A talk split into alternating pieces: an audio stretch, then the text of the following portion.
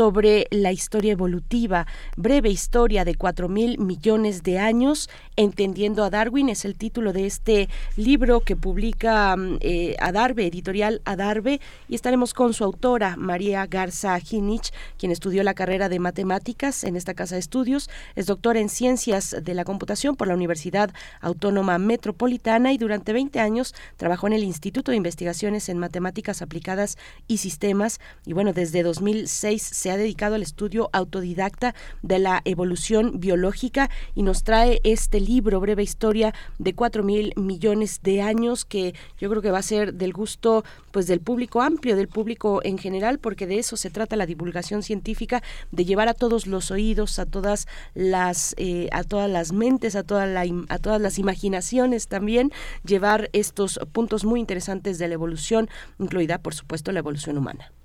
Y vamos a tener también la presencia de Federico Navarrete, Haití, la nación imposible. Es el tema que Federico Navarrete, historiador, eh, historiador crítico, eh, ensayista, trae para este día para discutir sobre el sentido de la historicidad eh, y de la y de lo antropológico en este en este gran país. Y en nuestra nota nacional hablaremos de este pronunciamiento que han lanzado, que han puesto a la opinión pública investigadores y estudiantes del Instituto de Investigaciones Sociales de la UNAM con respecto a la propuesta de rehabilitar el centro SCOP, que es la antigua Secretaría de Comunicaciones y Obras Públicas en Ciudad de México. Bueno, pues estos académicos, estudiantes de la UNAM reclaman abrir un debate público sobre lo que ahí se encuentra, sobre lo que en esta obra arquitectónica de mediados del siglo pasado se encuentra en términos de eh, cuestiones estéticas, valores estéticos, cuál es el material eh, eh, estético que se encuentra dentro de esta obra. Bueno, pues abrirlo y ver cómo se incorporaría en un nuevo proyecto de rehabilitación. Ustedes saben, luego de los sismos del 2017, pues este centro quedó inhabilitado y bueno, pues que se, se, se demanda saber qué es lo que, lo que hay dentro, qué es lo que permanece y también cómo adecuarlo, incorporarlo a una nueva propuesta de este Centro Scoop. Estaremos conversando con el doctor Renato González Mello, licenciado en Historia, doctor en Historia del Arte por la UNAM, es investigador del Instituto de Investigaciones Estéticas de esta Casa de Estudios y bueno, pues estará con nosotros hablando al respecto, Miguel Ángel. Sí, y vamos a tener también eh, en términos de la política social actual el análisis del Centro Espinosa Iglesias al informe del Coneval sobre la evaluación de la política de desarrollo social 2022. Vamos a tratar el tema con Rodolfo de la Torre, él es el director de movilidad social del Centro de Estudios Espinosa Iglesias. Tendremos la poesía necesaria esta mañana con Miguel Ángel Quemain hacia la tercera hora. Vamos a tener también un tema muy interesante que es la ciudad videovigilada entre la prevención del crimen y el control social. Es un libro de Carmina Jasso López. Vamos a hablar con ella, con la autora. Ella es investigadora titular del Instituto de Investigaciones Sociales de la UNAM. Es doctora en políticas públicas con énfasis en el análisis organizacional e institucional eh, por el Centro de Investigación y Docencia Económica. Eh, sus líneas de investigación han sido seguridad pública, políticas públicas y la reducción y prevención de la criminalidad. Pues ahí está el menú para esta mañana, 7 con 11 minutos. Bienvenidos sus comentarios en redes sociales, envíen sus comentarios, arroba P en Twitter, Primer Movimiento UNAM en Facebook, hagamos diálogo esta mañana de martes para el cierre de febrero, pues bueno, cuéntenos cómo, cuál es su balance sobre este mes que ya termina, cuéntenos lo que quieran ustedes, el tema que ustedes quieran, es bienvenido siempre, por supuesto, en el, en el ánimo del respeto y nosotros vamos a ir ya con la música, vamos a ver de qué va esta propuesta de Lali Morales. Curadores musicales de primer movimiento.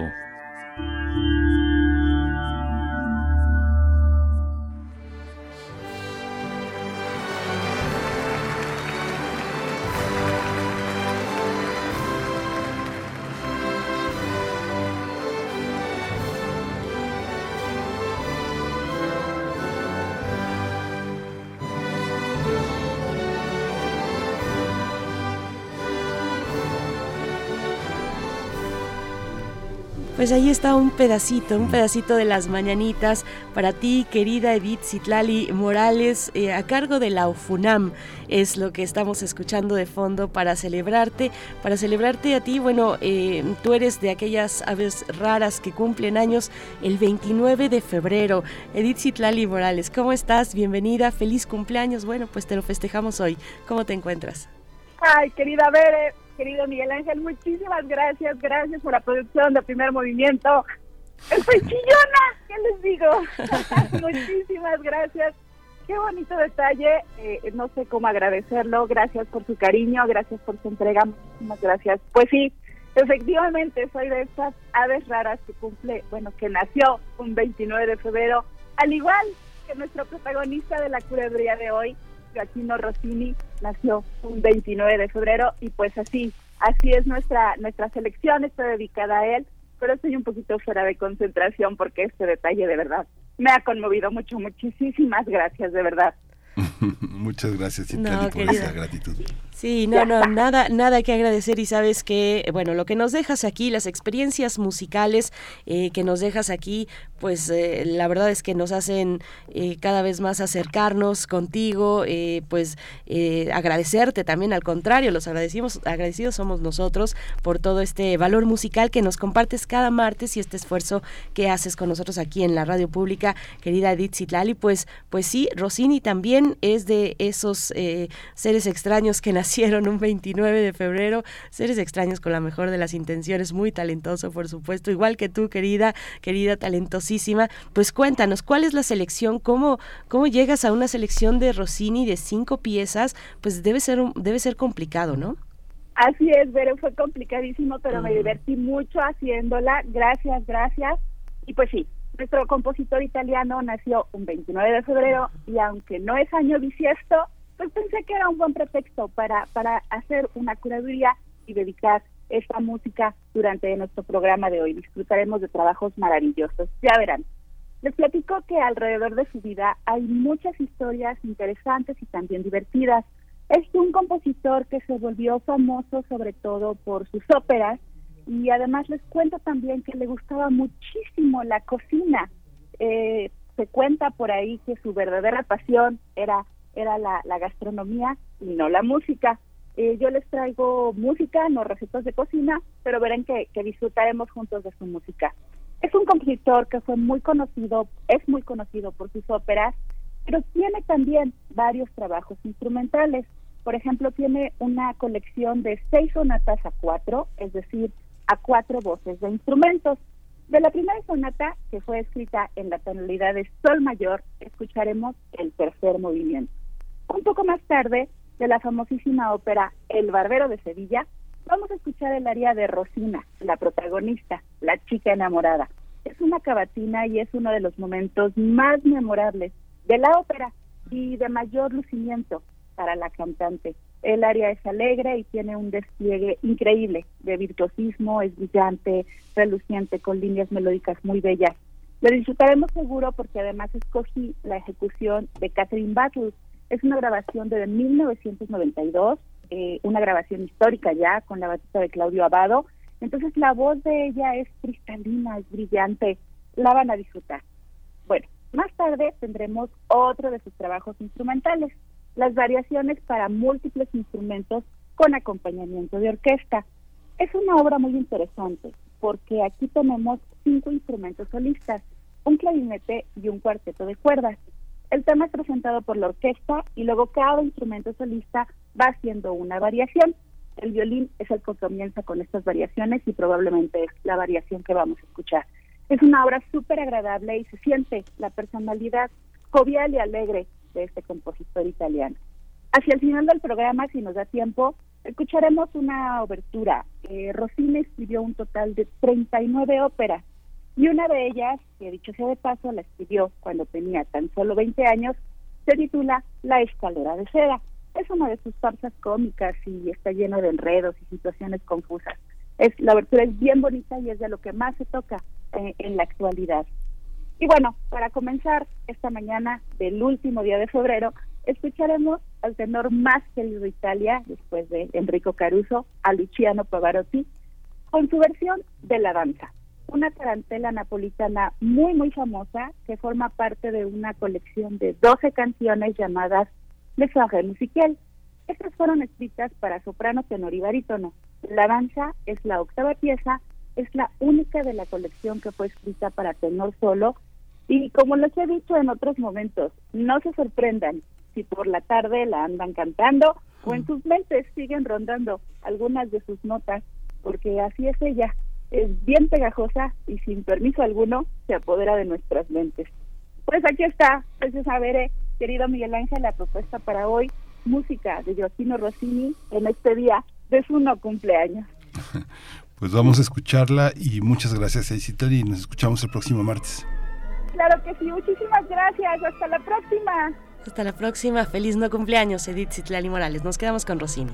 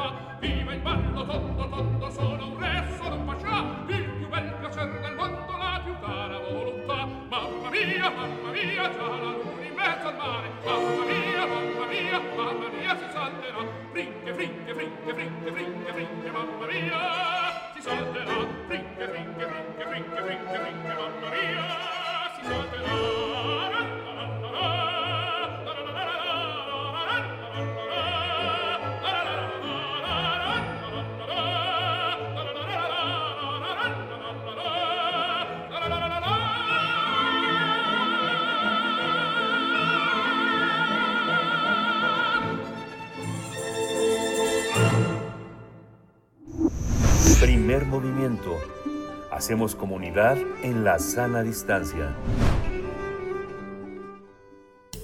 Toma nota y conoce nuestra recomendación literaria. El libro Breve Historia de cuatro mil millones de años, entendiendo a Darwin, que escribió la científica María Garza Hinich, invita al público a comprender de forma sencilla cómo funciona la evolución o de dónde surgió la, la biodiversidad. A través de 266 páginas, la especialista explica y muestra una serie de ilustraciones sobre la historia del planeta, la evolución de las especies, la aparición de los primates y el origen del humano.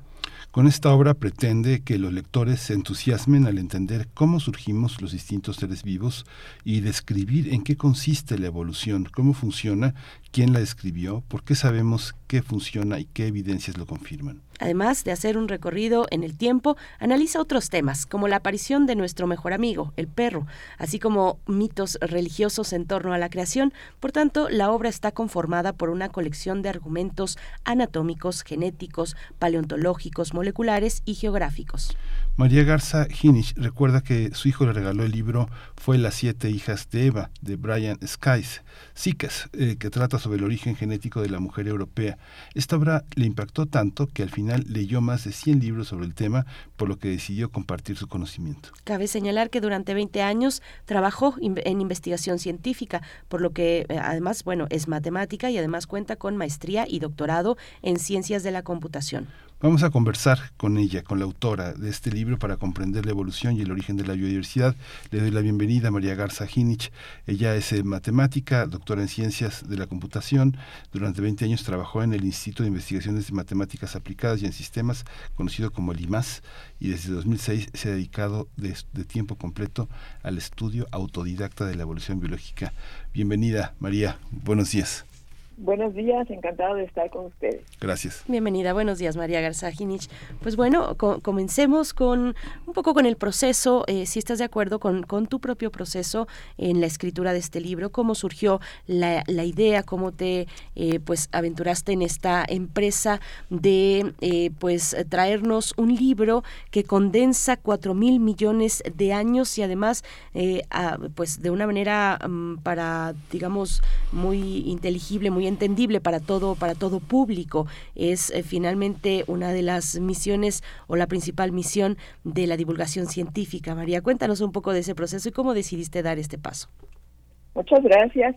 Pues creo que ya lo mencionaron ustedes. Yo soy matemática en realidad. Y trabajé 25 años en la academia, en la UNAM, en, el Instituto de Investigaciones en Matemáticas Aplicadas y Sistemas. Me dedicaba yo a algo que no tiene absolutamente nada que ver con la evolución, que es es ciencias de la computación. Trabajaba yo en una disciplina que se llama visión computacional, que se trata de cómo logra uno que una computadora entienda una fotografía, una imagen gráfica, una imagen bidimensional. Pero mire, durante todos esos años yo nunca dejé de preguntarme, ¿de dónde venimos nosotros? ¿Cómo es que estamos aquí? Me hacía yo preguntas del tipo de, ¿por qué tenemos dos brazos y dos piernas? ¿Y por qué no tenemos tres y tres? ¿O tres y dos? ¿De dónde surgió eso? ¿Cómo es que eso sucedió? ¿Por qué tenemos cinco dedos? Todos tenemos cinco dedos. ¿Por qué no tenemos cuatro? ¿Por qué no tenemos seis? ¿Por qué, tenemos, ¿Por qué no tenemos cola? ¿Y por qué la mayoría de los tetrápodos, de los animales que, comen, que caminan en cuatro patas, por qué ellos sí tienen cola, la mayoría. Sin embargo, hay unos que no tienen cola, que son los simios, al grupo al que nosotros pertenecemos. Los gorilas, los chimpancés, los bonobos, los bibones. ¿Por qué no tenemos cola? Mire, yo había estudiado biología en la escuela preparatoria, considero que fue una buena escuela, bueno, secundaria y preparatoria, fue una buena escuela. Yo creo que le dedicaron a la evolución máximo dos semanas. Estoy segura que la mayoría de mis compañeros, la mayoría de mis amistades, tampoco entendíamos bien cómo es que sucedía la evolución. Todos sabíamos que sucedía, porque fuimos a una escuela donde sí se nos enseñó eso. Debo decir que hay, hay mucha gente que van a escuelas donde no se les enseña evolución, pero yo no acababa de entender cómo funcionaba la evolución. Entonces ya lo mencionaron ustedes a raíz de un libro que leí de Brian Sykes, se me abrió un panorama enorme y comencé a leer a los expertos. Y es genial porque si toma uno un libro, basta con ver la bibliografía y eso lo lleva a uno a muchos otros libros, a muchas otras recomendaciones. Y empecé a leer a los expertos en evolución, obviamente leía Dawkins, pero pues hay muchos más, Shubin, Spencer Wells, Ernst Mayer, Io Wilson, Protero, Licky, Lynn Margules, eh, Richard Forti. Empecé a leer no nada más de evolución, leí de geología, de cómo, cómo, cuál es la historia de nuestro planeta, cuál es la historia de los movimientos geológicos en el planeta. Empecé a leer sobre comportamiento animal, en particular comportamiento humano. Empecé a leer sobre paleontología, los paleontólogos que descubren los fósiles. Total, se me abrió un panorama enorme. A la fecha he leído como 400 libros. Cuando yo llevaba como 100 libros leídos, mi esposo se me acercó un día y me dijo, oye, porque platicaba yo con mi esposo, ¿no? Hablábamos, comentábamos, le, comentaba yo que ya había yo entendido y él me preguntaba o él, sé, intercambiábamos muchas ideas. Y un día mi esposo me dijo, oye, ya sabes mucho, ya has aprendido mucho, ¿qué vas a hacer con todo lo que tienes en la cabeza? Y les confieso que me, me entró un sentimiento de culpa enorme. Dije, yo no me puedo morir con todo lo que lo que he aprendido. Tengo que hacer algo, lo tengo que comunicar a la gente. Porque inclusive platicaba yo con amistades y me daba cuenta que no todo el mundo acababa de entender cómo fue que esto que tenemos ante nuestros ojos, los animales, los árboles, los hongos, cómo habían aparecido, cómo habían llegado a donde están. Y primero decidí hacer un sitio educativo, porque también debo de decir, paréntesis, yo sabía que no sé escribir. A mí nadie me enseñó a escribir. Ese es un problema de la educación en México. No nos enseñan ni a escribir ni a hablar. Entonces, no, yo no me decidí a escribir un libro porque me sentía que cojeaba de, la falta de destreza en escribir correctamente.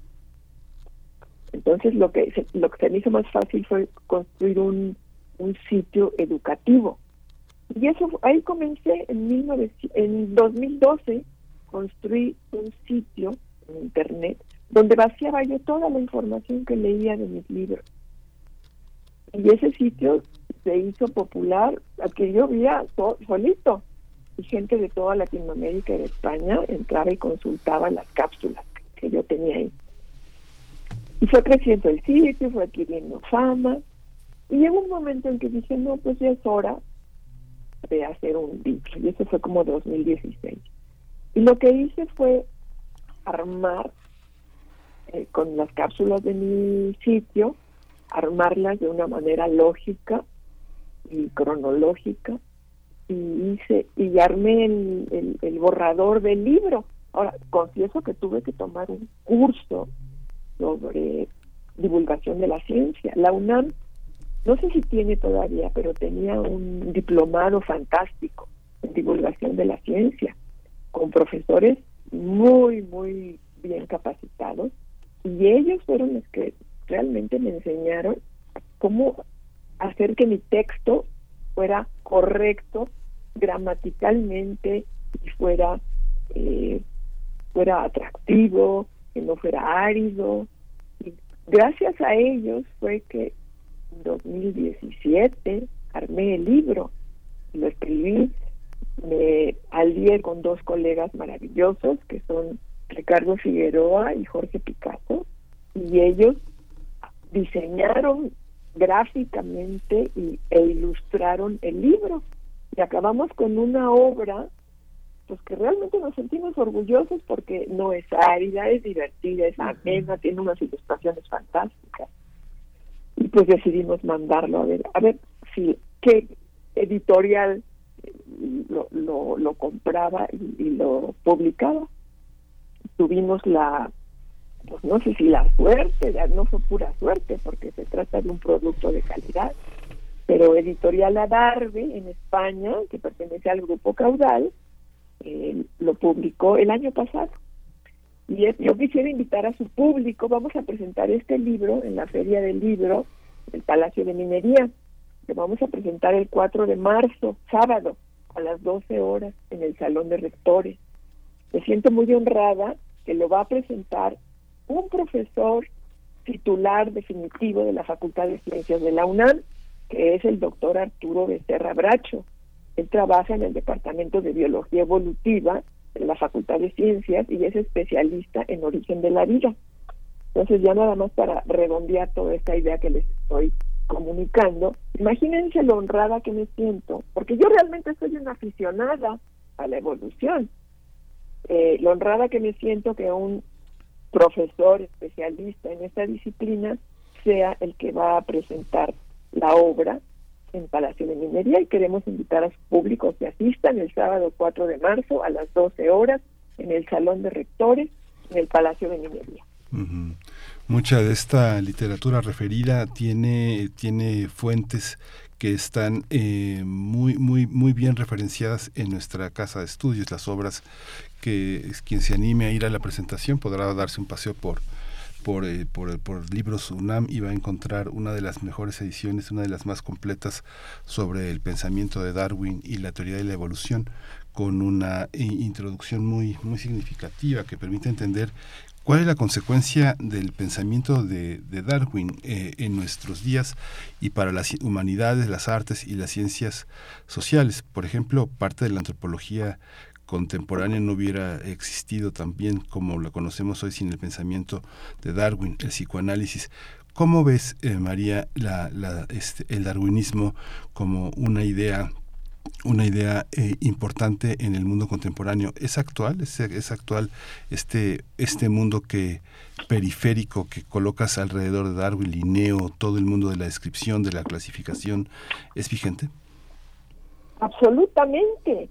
Yo quisiera resaltar que a lo largo de estos años, ya son muchos años eh, trabajando en esta disciplina, pues he descubierto que hay mucha gente que dice, bueno, está bien, la evolución, está bien, a Darwin, la evolución sucedió, pero ya ahora ya no sucede. No hay nada más falso que la evolución sucede en nuestros días y la tenemos ante nuestros ojos y no nos damos cuenta de ello.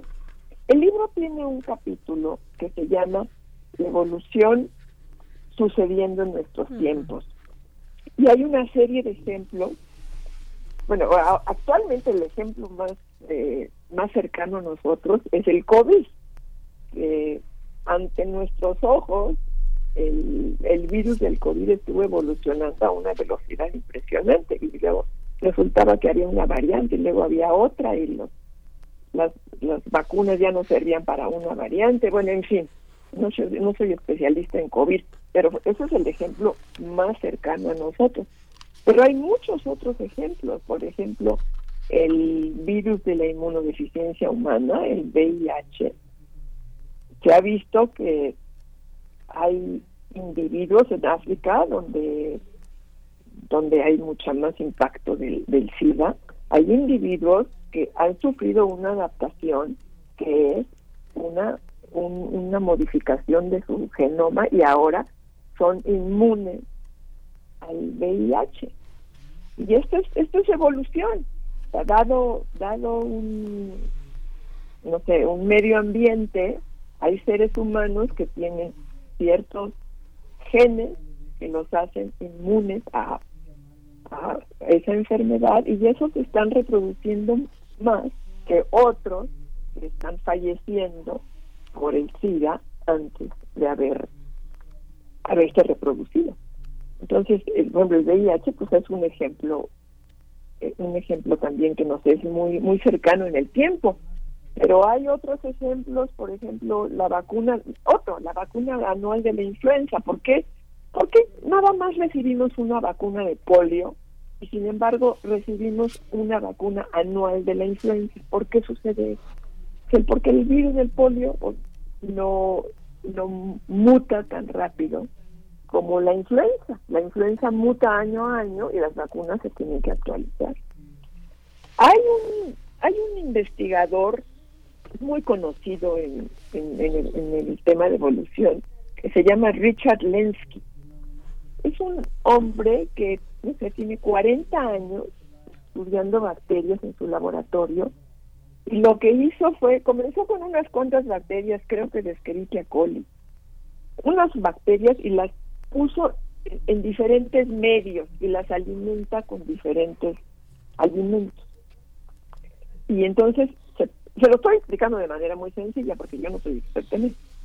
Pero lo que hace este laboratorio a lo largo de 40 años es estudiar cómo la, diferente, la misma bacteria en diferentes medios y con diferentes alimentos evoluciona de manera distinta.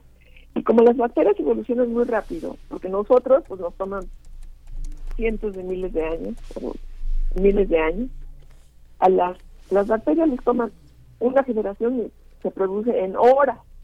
Entonces, les es muy fácil estudiar la evolución en estas especies porque se reproducen muy rápidamente. Pues a lo largo de 40 años se han encontrado que cambian de tamaño, se reproducen, unas se reproducen más rápido que otras, se han, unas se han vuelto más exigentes con el alimento, si les ofrecen distinta glucosa, reducen su velocidad de crecimiento, no sé, han, han, han logrado producir en laboratorio especies distintas de bacterias, cambiándoles el medio ambiente.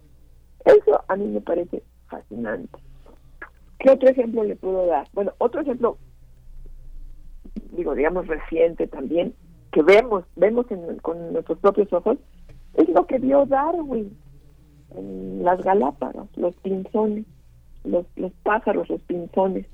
Unas aves que a Darwin le impactaron mucho porque tenían, son especies muy parecidas, pero físicamente eran distintas, sus picos, el tamaño del, pajarito.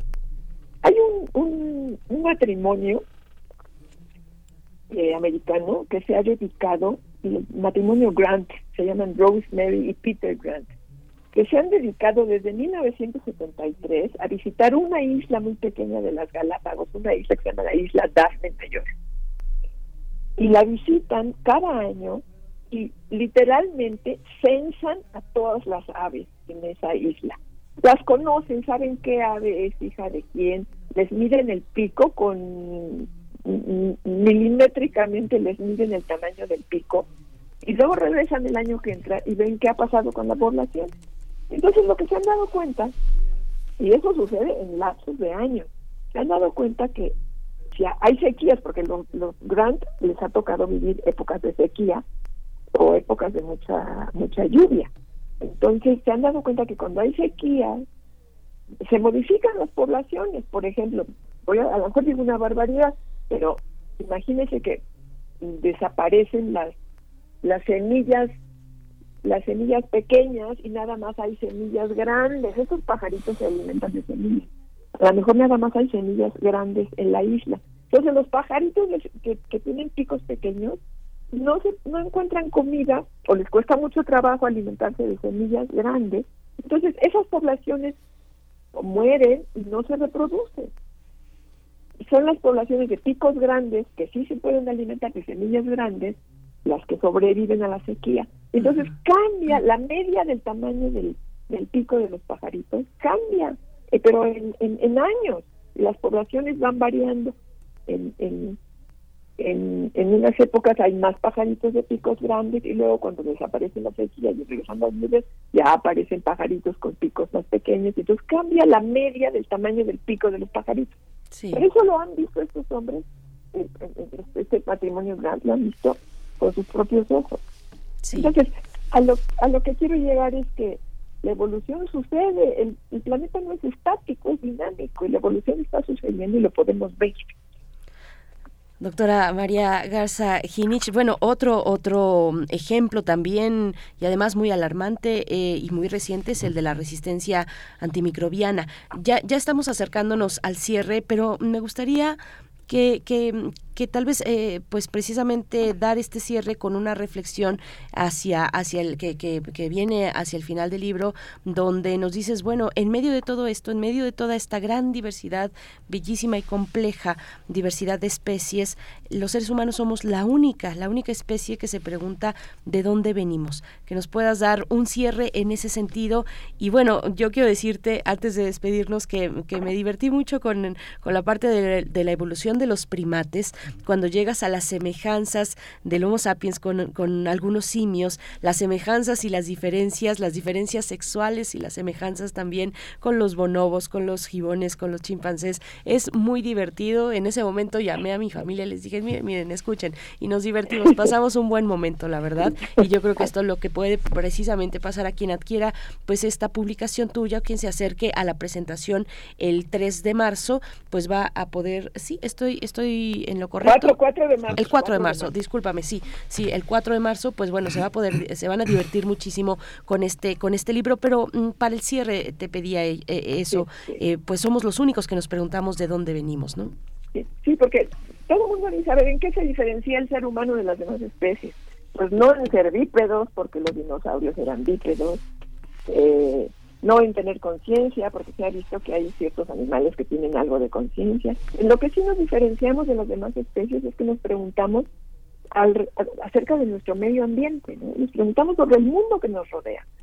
Y digo, no, me, no me quiero alargar en esto, pero en particular nos preguntamos de dónde venimos y prueba fehaciente de ello es que todas las culturas, todas las religiones, en todas las épocas, en todos los continentes, tienen mitos creacionistas.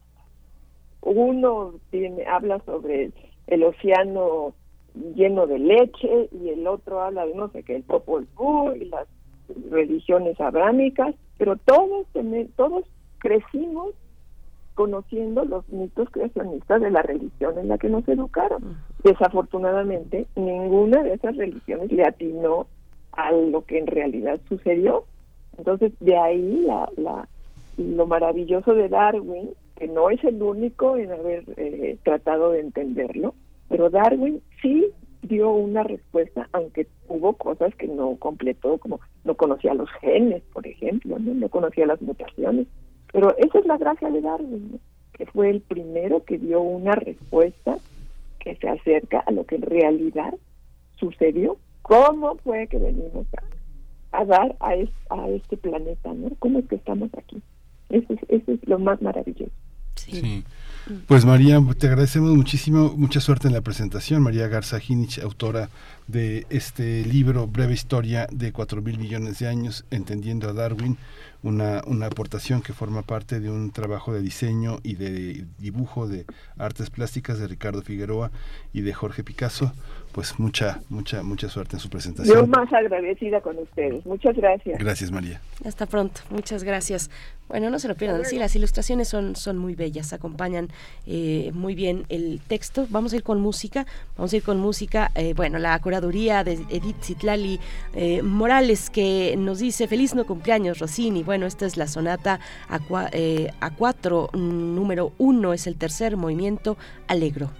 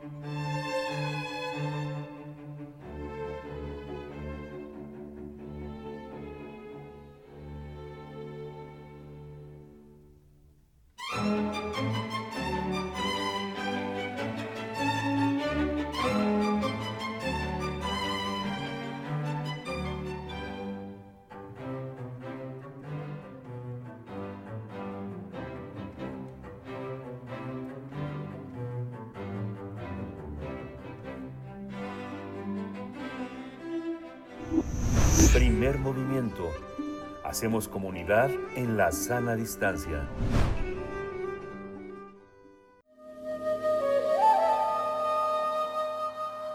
Nuevas historias para un nuevo mundo.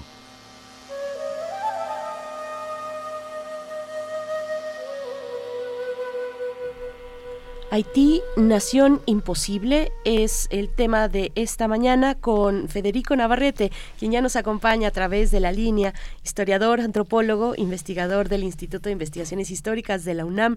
Querido eh, Federico Navarrete, qué, gusto escucharte esta mañana. Bienvenido y qué importante, eh, pues, seguir cuestionándonos sobre lo que ocurre en Haití. ¿Cómo te encuentras? Buenos días, buenas tardes para ti.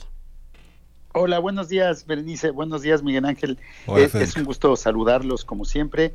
Y pues sí, realmente Haití siempre es un país que, que se presta como, bueno, cuando, más bien, yo diría que Haití, Haití es un país que generalmente, pues como que no consideramos, que generalmente eh, olvidamos, y cuando oímos hablar de Haití, siempre es en contextos de controversiales o trágicos, ¿no? Oímos hablar de los desastres naturales en Haití, oímos hablar de la violencia en Haití, oímos hablar de la pobreza en Haití. Y bueno, en, en nuestro país, en México y en muchos otros países de Latinoamérica, en los últimos 15 años ha habido una creciente migración de personas haitianas y entonces la presencia de estas personas que pues en su mayoría son eh, afroamericanas, y que hablan una lengua que es muy diferente al español, que hablan el, y bueno, tampoco es francés, realmente hablan un creole derivado del francés, pero que no es propiamente francés, pues ya nos parece como, inclusive como exótica, nos parece algo que no, no es la imagen que tenemos normalmente de, de lo que es América, de lo que es Latinoamérica. Y sin embargo, bueno. Sí, sí, te, sí, te estamos escuchando. ¿sí, me, ¿sí, me, están escuchando? Sí, sí, sí. escuchamos muy bien todo el comentario y sin embargo te quedaste ahí. Sí, y sin embargo, pues eso nos hace olvidar que Haití es en realidad la, el segundo, fue la segunda nación independiente del continente y que de hecho Haití es una nación más vieja que todos los países latinoamericanos. ¿no? Haití fue independiente en 18, ganó su independencia después de una larga guerra eh, de, casi, de casi 15 años, ganó su independencia en 1804 aproximadamente, cuando una expedición francesa que lo quería reconquistar tuvo que abandonar la isla y ha sido eh, independiente desde entonces, lo cual la hace al menos 17 años más joven que, que, México y que otros países que, que fueron resultado de la, del colapso del imperio español. ¿no? La, eh, la única nación que es, que es anterior a Haití en América pues son los Estados Unidos de América que ganaron su independencia en 1776, un, cuarto de siglo antes, ¿no? Y, pese a, como decía, pese a ser una de las naciones más viejas de nuestro continente, pareciera que, Haití no logra ser una nación, ¿no? Es muy frecuente también que hablemos de, Haití en términos de, una, de un Estado fallido. Y bueno, de hecho se ha convertido en buena medida como en el ejemplo del Estado fallido en el continente americano, por, lamentablemente, pues por realidades que son innegables, ¿no? La, violencia, la falta de seguridad, la, falta de, instituciones públicas realmente funcionales y la, y la pobreza, ¿no? Que es justamente, esta pobreza pues es la causa también de la emigración de tantos haitianos hacia, primero hacia Estados Unidos y Canadá y luego hacia el resto de América Latina, ¿no? Y, sin embargo, lo, que, lo que yo quería comentar eh, brevemente en esta, en esta presentación, y seguiremos con el tema en las próximas, es que esta, esta situación de Haití eh, es muy compleja de explicar. O sea, no es que, no es propiamente que, que Haití haya fracasado como nación, porque de hecho en sus primeros momentos quizá fue uno de los ejemplos más exitosos de construcción de una nación poscolonial, es decir, de las, de las naciones que surgieron después del colapso de los imperios, sino más bien eh, lo, que, lo, que, lo que hay que pensar es las, y, es uno de los temas que estoy investigando ahora, es, son las maneras en que Haití ha sido hecho fracasar.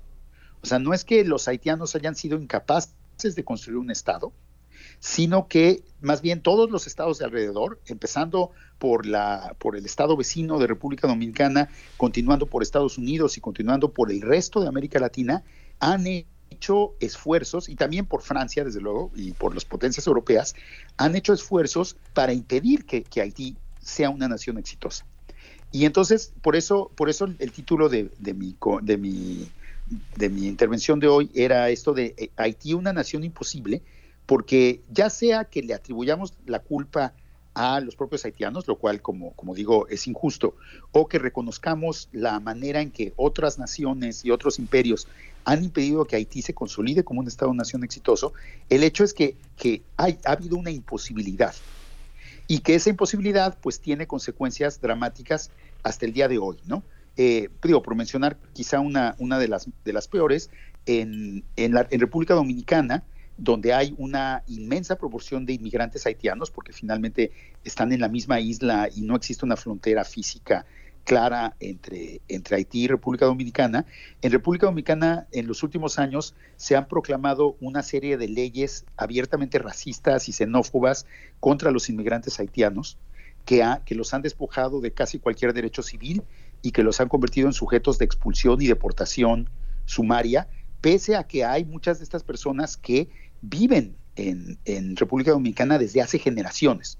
O sea, son dominicanos en realidad, aunque sean de origen haitiano, pero el hecho de que son de origen haitiano los vuelve eh, susceptibles de ser expulsados de, su propio país, ¿no? Entonces, ese es un ejemplo de, del grado de negación que ha habido de, de Haití, ¿no?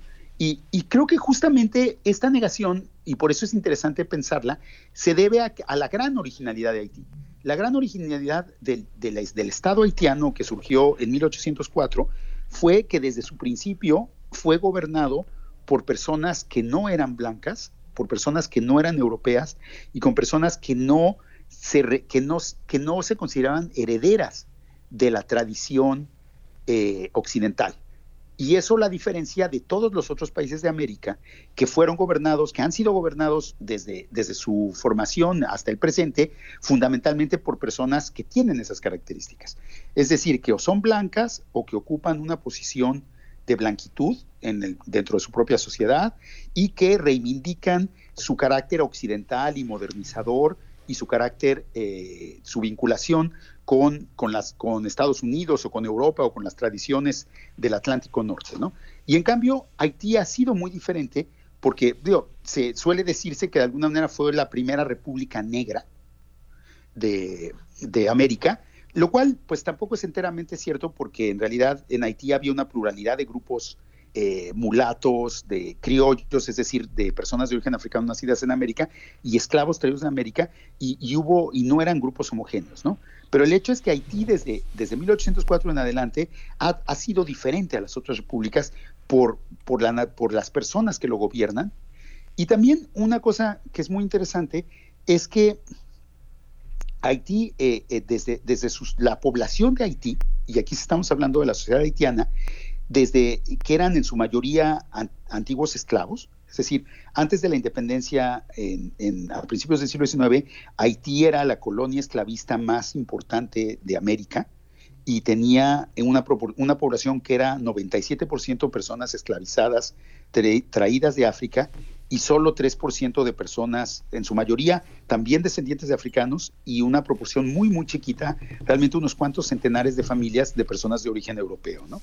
Y entonces esta sociedad haitiana, constituida por personas que habían escapado y que se habían liberado de la esclavitud, construyó desde principios del siglo XIX y con muchos trabajos una economía plenamente poscolonial es decir, una economía de campesinos que ya no se dejaban someter al sistema de las plantaciones de azúcar, que ya no querían participar en ninguna forma de trabajo eh, forzoso o de trabajo capitalista, y que más bien lo que reconstruyeron en, en sus comunidades campesinas fue una economía campesina eh, bastante autárquica, en que básicamente producían lo que necesitaban para comer, y con un poco de excedente con el que comerciaban y obtenían otros productos, pero en el que se negaban a participar de estas relaciones económicas que habían sido tan injustas para ellos.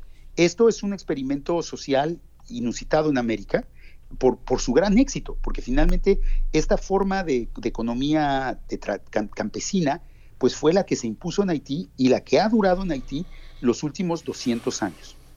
Y, y, eso hace diferente de lo que es diferente de lo que ha pasado en otros países de América, por ejemplo, como México, donde justamente bajo, el, bajo los gobiernos independientes, pues se fundaron las grandes haciendas, hubo los grandes despojos de tierras y se construyó una economía capitalista eh, basada en la explotación de la mano de obra campesina. Entonces, eh, la excepcionalidad de Haití no tiene que ver con que sean negros, o sea, porque sea un país negro, sino más bien porque es un país que logró realmente emanciparse de los regímenes capitalistas de explotación y fundar una economía diferente. Y sin embargo, el costo que ha pagado Haití por eso es gigantesco, porque por un lado, eh, pues los gobiernos de Haití eh, han tenido serios problemas para, para generar eh, exportaciones y para poder participar en los sistemas económicos mundiales, lo cual pues ha, ha, significado que, país, que Haití sea un país visto como muy pobre, aunque no necesariamente lo era, lo, lo ha sido a lo largo de su historia, tan pobre como lo vemos nosotros porque tiene otro tipo de riqueza, la de esta economía campesina, y también eh, ha significado que estos, que estos gobiernos de Haití han sido débiles y han sido agredidos continuamente por otros gobiernos, ¿no? El este, eh, digo, a principios del siglo XIX, Francia trató de conquistar Haití y el ejército que mandó Napoleón, pues tenía como objetivo exterminar a toda la población rebelde y este, o sea, masacrar a la población en su, casi en su totalidad y traer una nueva generación de personas esclavizadas que lo sustituirían. O sea, fue un proyecto abiertamente genocida.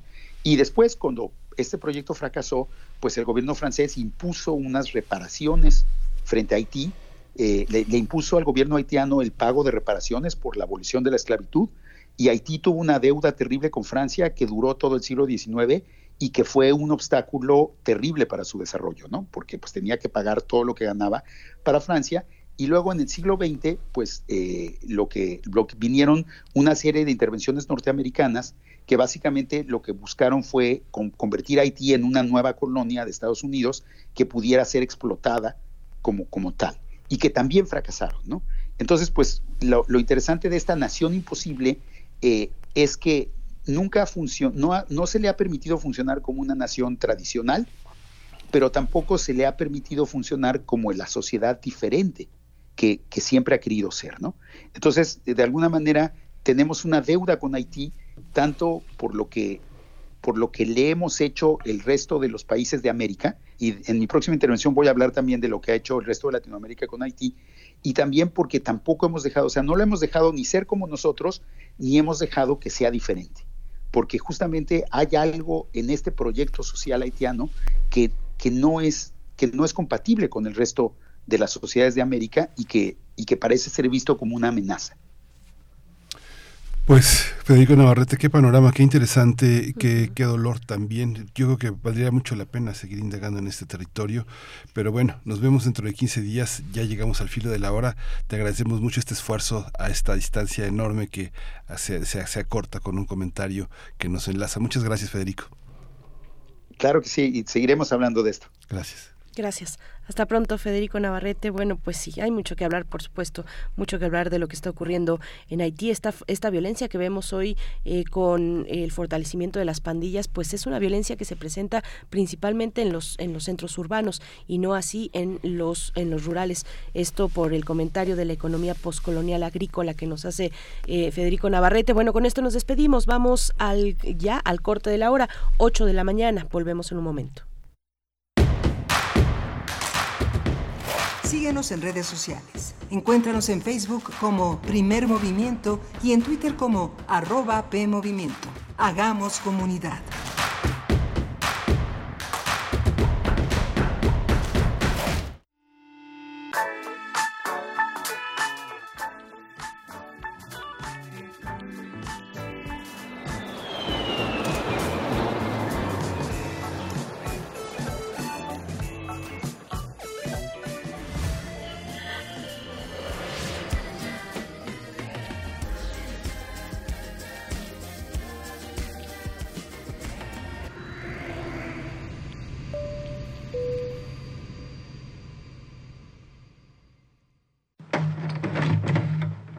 Exuvia.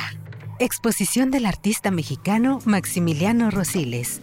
Un conjunto de esculturas textiles monumentales que hacen referencia a una etapa de su vida donde fue migrante.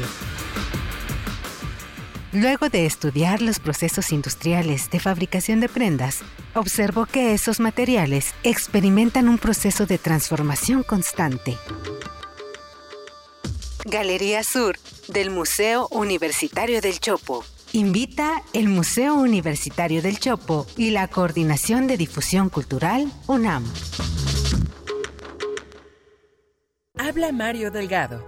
Abrazar con su pensión a nuestros adultos mayores, lanzar a nuestros jóvenes con sus becas a la conquista de sus sueños, incrementar más del doble el salario mínimo y luchar por la felicidad de los demás, eso es el humanismo.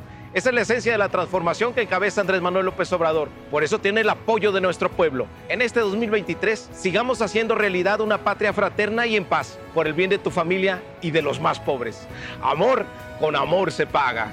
Morena, la esperanza de México. Los nazis crearon las metanfetaminas para convertir a sus soldados en seres incansables y deshumanizados. Bajo su efecto, el ejército nazi inicia la peor guerra de la historia y crea los campos de exterminio.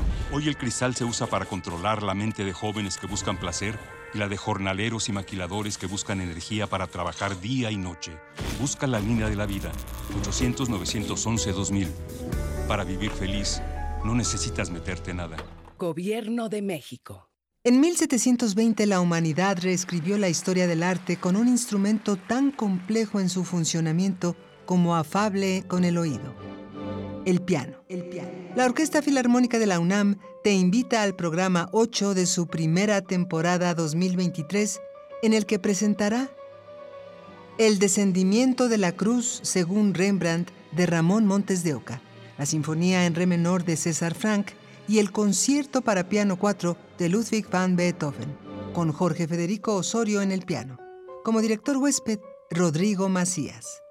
Sábado 4 de marzo a las 20 horas y domingo 5 de marzo a las 12 horas en la sala Nezahualcóyotl del Centro Cultural Universitario. OFUNAM, primera temporada 2023. Radio UNAM, experiencia sonora.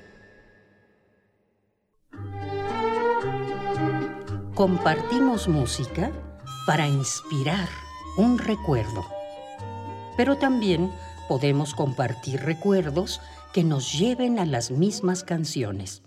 Cancioncitas me faltan. Cancioncitas, tercera parte. Todas las caras de la música popular del siglo pasado. En memoria y de la mano del maestro Fernando González Gortázar. Escucha este clásico de Radio UNAM todos los lunes a las 17 horas por el 96.1 de frecuencia modulada. Radio UNAM. Experiencia sonora. Encuentra la música de primer movimiento día a día en el Spotify de Radio UNAM y agréganos a tus favoritos.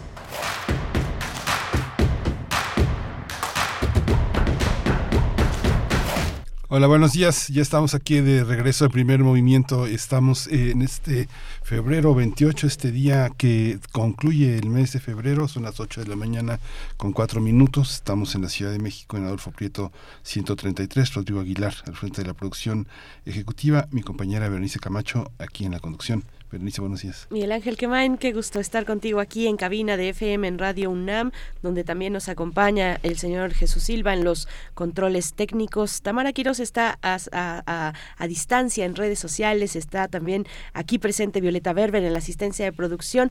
Bueno, todo el equipo atento finalmente para llevar a cabo esta emisión de 7 a 10 de la mañana y en este momento nos enlazamos con Radio Nicolaita en el 104.3 de la frecuencia modulada. Algunos comentarios, algunos comentarios en redes sociales rápidamente eh, sobre la propuesta literaria que tuvimos eh, de divulgación científica que tuvimos muy temprano de la autora María Garza Junich, breve historia de cuatro mil millones de años, nos dice refrancito.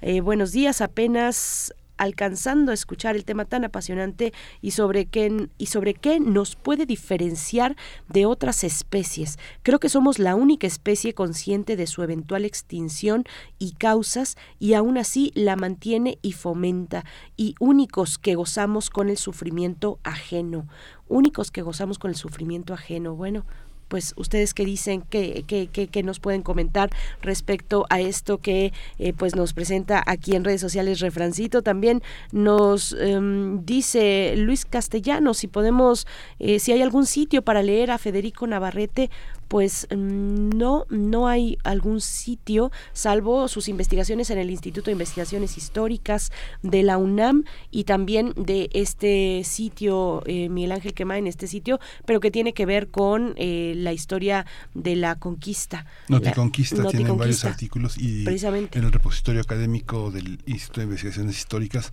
están sus publicaciones más recientes, hay, algunos textos completos, textos en colaboración con otros con otros historiadores eh, y lo que está en, en Random House Mondadori están prácticamente sus obras ensayísticas, sus novelas en distintas en distintos puntos editoriales. Así es y su cuenta de Twitter donde es muy activo también para temas pues más actuales eh, arroba Fede Navarrete, ahí lo pueden seguir en Twitter, pero sí, sobre temas como este, como el que nos acaba de exponer Federico Navarrete, eh, Haití, una nación imposible, es la pregunta.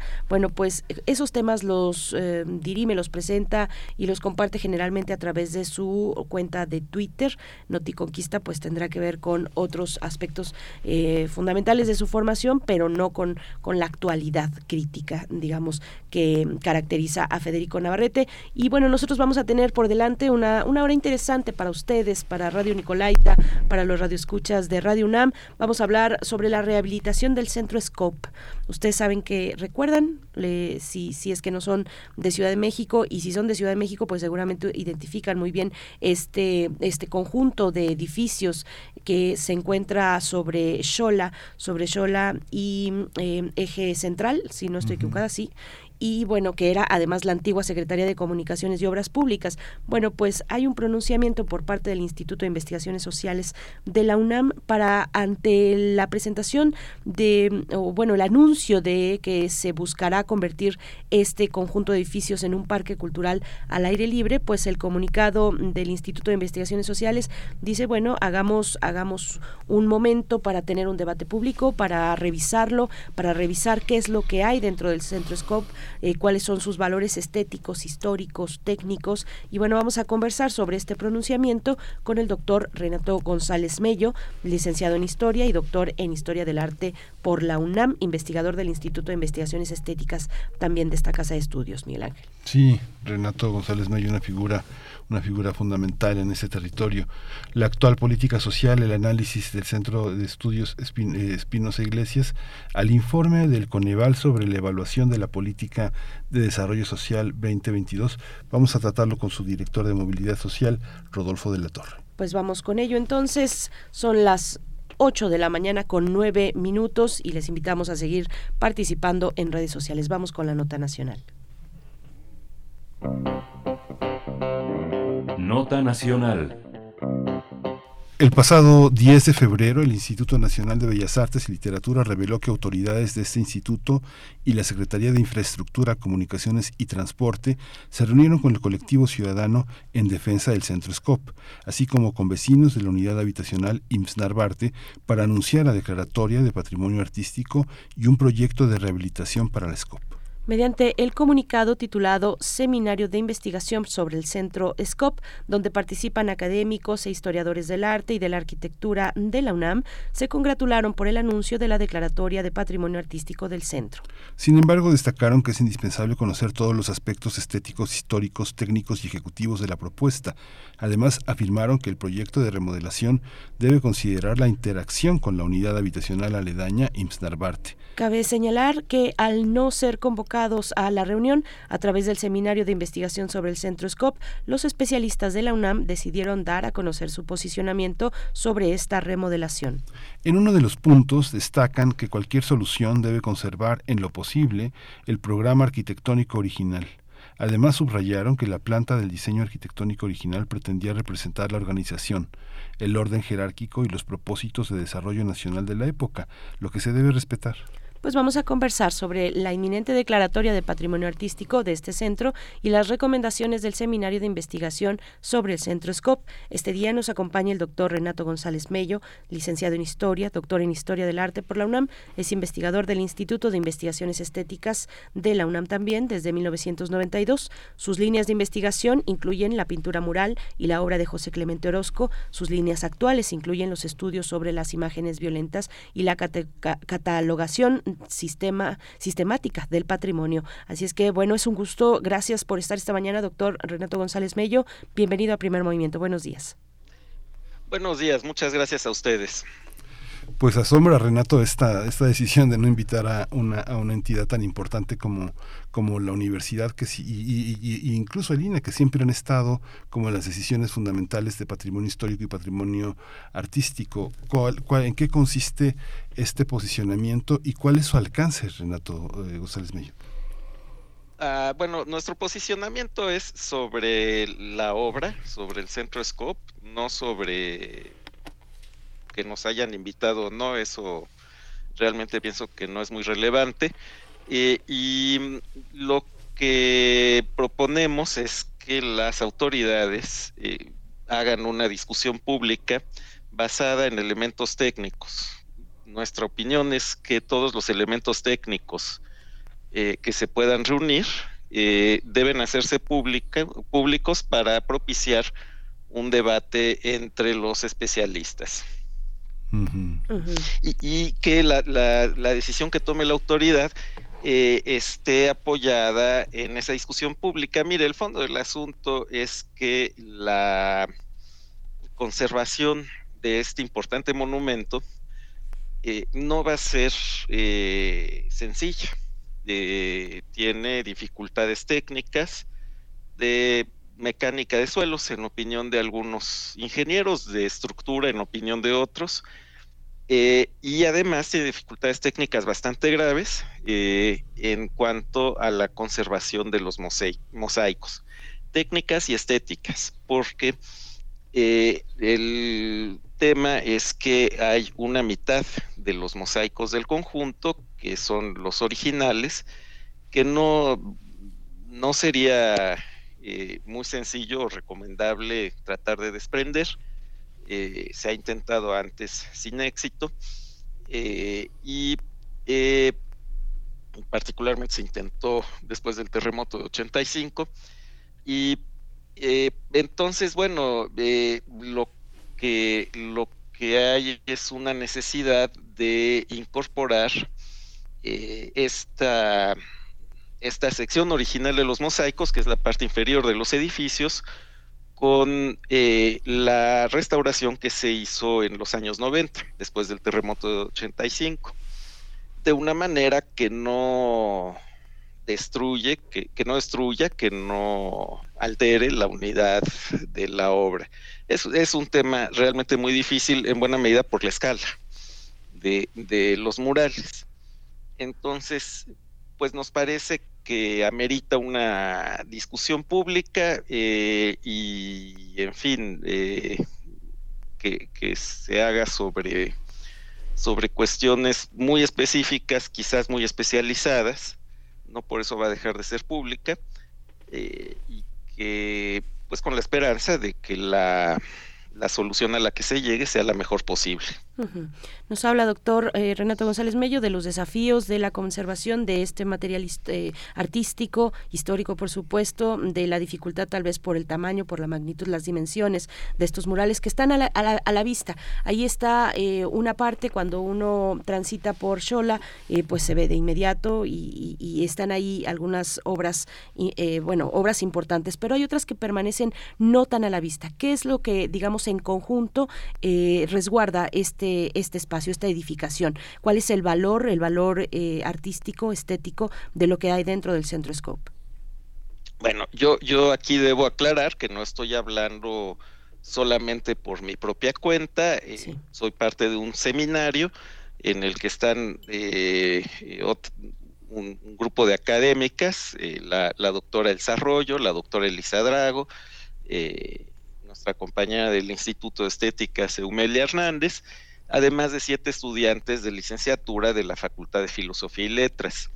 Y eh, tenemos un libro de investigación que, ahorita está en alguna parte del proceso eh, que, llevará, esperamos que así sea su edición, donde eh, hacemos un estudio de algunos de los murales y de los conjuntos escultóricos, así como de las teorías de integración plástica que le dieron lugar a este conjunto que buscaba reunir arquitectura, pintura y escultura. Eh, la, ambición de la integración plástica, desde luego, era renovar la producción artística, pero también a la sociedad a través de eh, lo que su propio nombre indica, eh, una concurrencia entre estas tres artes, pero también las ideas sociales de planificación. Y dentro de esto, además de, los tableros de decoración eh, mural que, estaban en el exterior del, conjunto, voy a usar la palabra decoración en un sentido histórico, no como ornamentación eh, que pudiera resultar frívola, sino como una parte precisamente integrante de la construcción. Eh, pero además de esto y, de las esculturas eh, que todavía están ahí y que pensamos que deben tener un lugar en el proyecto definitivo, eh, había en el interior una cierta cantidad de esculturas, bustos de distintos personajes importantes en la historia de México, que afortunadamente el Instituto de Bellas Artes y la Secretaría de Comunicaciones parece que han podido rescatar. Y eh, también había un mobiliario diseñado ad hoc para, las oficinas, una parte quizás por eh, quienes se dedicaban en los años 50 a esta actividad del, diseño industrial y una parte presumiblemente eh, diseñada por arquitectos. Desafortunadamente en el volumen que logramos elaborar, bueno, no, no llegamos a, todos, todos, todos los detalles del conjunto. Es, realmente inmenso el, proyecto que tuvo el arquitecto, perdón, el arquitecto Carlos Lazo, que como secretario de Comunicaciones y Obras Públicas fue quien eh, no solo eh, propició la renovación de las instalaciones de la Secretaría, sino que también eh, fue parte del equipo de arquitectos, el Augusto Pérez Palacios y eh, eh, Raúl Cacho, que diseñaron el conjunto de edificios, eh, con la ayuda de una larga lista de artistas, entre los que destacan José Chávez Morado, Juan O'Gorman y Francisco Zúñiga. Hay una, hay una, hay un tema también, Renato, te, te, te, comunico, te hago extensivo que Luis Equigua Zamora dice saludos a Renato, con él, con él elaboramos la parte correspondiente a los objetos útiles para habitar este espacio arquitectónico denominado SCOP. Nos referimos al mobiliario. Aquí, Renato, dices, bueno, no, no hablas a título personal, sino a lo largo de un seminario. Hay una consulta pública a la que se convoca, pero no, pero es pública, pero este, digamos que es, es para especialistas. En este sentido, ¿cómo, cómo se da un diálogo? Público. O sea, público quiere decir que hay unos ciudadanos que saben y que pueden participar en el, en este, no, no es una cosa excluyente, sino tiene que ver con una con una capacidad que da el estudio, que dan los posgrados, que da el conocimiento y que da la intervención sobre los propios acontecimientos. ¿Cómo es la relación en este momento? ¿Qué posibilidades hay entre la mediación nacional con el gobierno federal, con el local y con lo internacional, Renato? Bueno, mire, eh, eh en general este es un asunto en el que yo pienso que todas las partes que tienen algo que ver, tanto en la esfera oficial como desde la sociedad, están de acuerdo en que se tiene que conservar. Eh, y esto ya es eh, realmente un dato muy positivo para, para el monumento.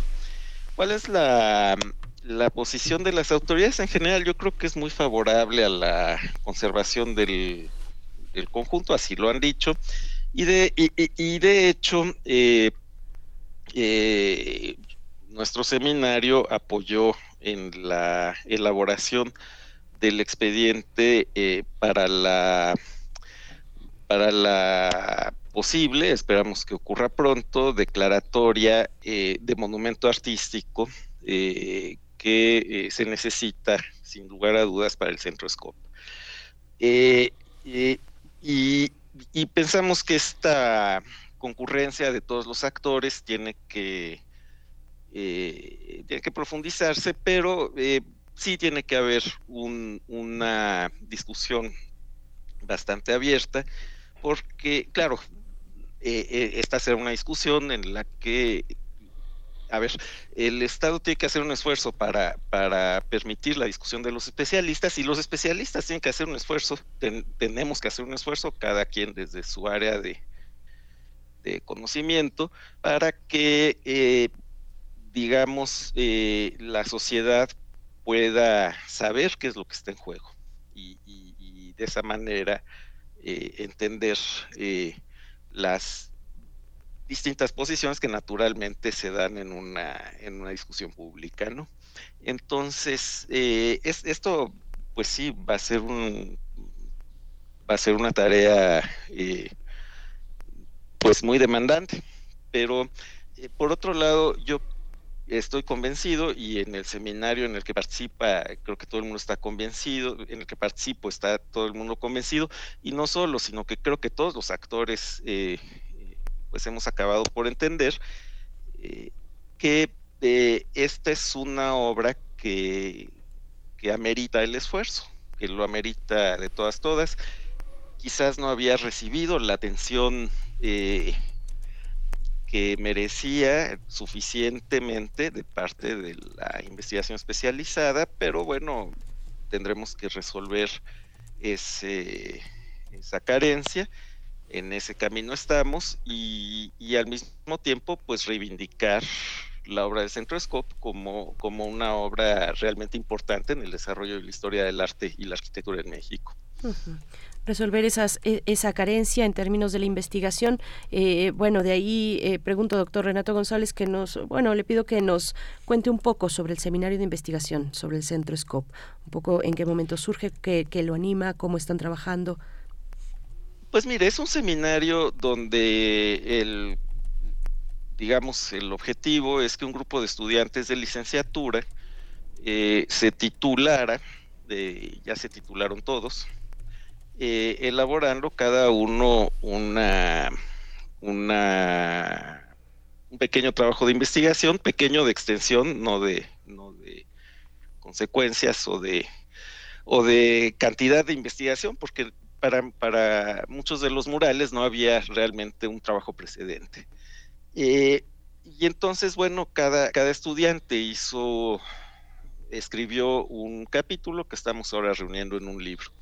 Eh, yo, yo estoy convencido de que la titulación universitaria eh, a través de trabajos de investigación es un mecanismo que conserva su validez, aunque también pienso que, debe, que debemos ponerle condiciones, digamos, eh, de un cierto realismo, por una parte, eh, pues darle dimensiones que, que la hagan, digamos, eh, manejable tanto para los estudiantes como para los tutores, y, y como darles una salida, es decir, que se publiquen, que que entren en algún tipo de discusión relevante, eh, que sean leídos y que tengan consecuencias, ¿no? Y, y, aquí creo que esperamos, esperamos que esto se consiga. En el marco de nuestros 100 años de muralismo en la UNAM, ¿qué, dice esta obra? ¿Qué, aspecto del diálogo artístico eh, se puede establecer a partir de este monumento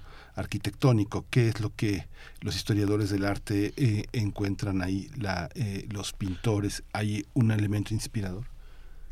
Sí, claro, usted hace una pregunta importante. el Centro Scope se hace inmediatamente después que el campus histórico de Ciudad Universitaria. Los involucrados son los mismos. Carlos Lazo, para empezar, que después del éxito que tiene al frente de las labores en, en CEU, es nombrado, es nombrado secretario de Comunicaciones eh, y Obras Públicas y además, bueno, que colabora con eh, eh, los mismos equipos de trabajo, tanto pintores como, como arquitectos, que habían estado involucrados en Ciudad Universitaria, no todos porque la Ciudad Universitaria fue mucho más grande. y eh, pudimos, eh, gracias al archivo de arquitectos mexicanos de la Facultad de Arquitectura, que ahora se llama eh, Acervos de Arquitectura Mexicana, este, acaban de cambiar de nombre, donde estaba el archivo, entre otros, de Augusto Pérez Palacios, y, encontrar ahí pues esta efervescencia que tienen los arquitectos cuando están eh, trazando pequeños croquis y cosas así para tratar de darle forma a una idea, tanto del propio Centro Scope como de, la unidad habitacional eh, que está eh, en el mismo en el mismo predio. Bueno, ahora, ahora son predios distintos, pero originalmente era el mismo. Entonces, lo que hay es un es un impulso de planeación. El Estado mexicano eh, se inclinó en los años 50 fuertemente por la planeación para el desarrollo y eh, esta, esta obra de arte marca un capítulo en la historia del desarrollismo, pero además eh, quisiera hacer notar una coincidencia en el tiempo, porque el Centro Scope se construye, es contemporáneo, del Museo Experimental El Eco eh, de Matías Geritz, que es, digamos, un contramodelo de lo que vendría siendo el Centro Scope, que es eh, los murales son, desde luego, de orientación nacionalista, eh, son un momento de maduración de, de una tendencia nacionalista en el arte mexicano, en la pintura, que no es exactamente la misma de Diego Rivera, no quisiera adelantar más porque pues, son los trabajos de, las y los estudiantes, pero este, eh, eh, pensamos que realmente hay, hay un momento de enorme efervescencia, efervescencia en las alternativas del arte mexicano y que el, eh, el, el Centro establece un modelo de, arte nacional comprometido con el desarrollo del Estado, lo cual desde luego da lugar a, numerosas controversias, eh, pero que es un modelo que pues que a mucha gente, que, orienta a muchos artistas y que, sigue vigente durante, durante mucho tiempo, eh, por sus propios méritos. Sí, doctor González, bueno, nos, nos vamos encaminando al cierre. Eh, quiero preguntarle también antes de despedirnos que, pues, ¿qué, ¿qué, implica, qué implicaciones tiene una declaratoria mm, de patrimonio artístico? ¿A qué obliga a las partes involucradas una declaratoria como, como esta sobre el Centro Scope? Bueno, em, una declaratoria de patrimonio artístico es el instrumento que tiene la ley eh, federal sobre monumentos y zonas arqueológicas, artísticas, históricas, para que el Estado le brinde protección a una obra de arte en favor de la sociedad. En realidad es una protección para la sociedad, no, no solo para el objeto. Eh, y eh, la declaratoria, por una parte, obliga al propietario, el que en este caso es el Estado, a respetar ciertos criterios eh, cuando emprenda acciones de conservación eh, que se establecen desde los institutos responsables, en este caso el INVAL. Y por otro lado, obliga al Estado a, proveer para la, para la para el mantenimiento del inmueble, no solo porque eh, está protegido por la ley, sino porque en este caso es, es propiedad, eh, es una propiedad federal, ¿no? Entonces, eh, pensamos que es un primer paso, desde luego la ley debería tener más mecanismos para, para hacer patente esta protección y nos, muchas, muchos pensamos que debería eh, la ley debería abarcar eh, eh, más el patrimonio artístico del siglo XX y el patrimonio histórico del siglo XX también. Es, es una discusión que creemos que debe abrirse. Pero con los instrumentos que hay ahora, la declaratoria de monumento es una de las es, una de las mejores medidas que se pueden tomar para que pues quede claro que es un monumento que debe permanecer eh, como parte del acervo cultural del país. Perdón, Renato, una, duda. Cuando pasa el siglo, cuando transitamos al siglo XXI, lo que se consideraba por el INVAL patrimonio artístico deja de serlo y se convierte en histórico, como lo que estaba en el siglo XIX. Sigue siendo artístico. No, no, el patrimonio eh, la, ley tiene una división eh, que es muy conocido en el ámbito de la conservación, bastante arbitraria, ha tenido cosas que son funcionales.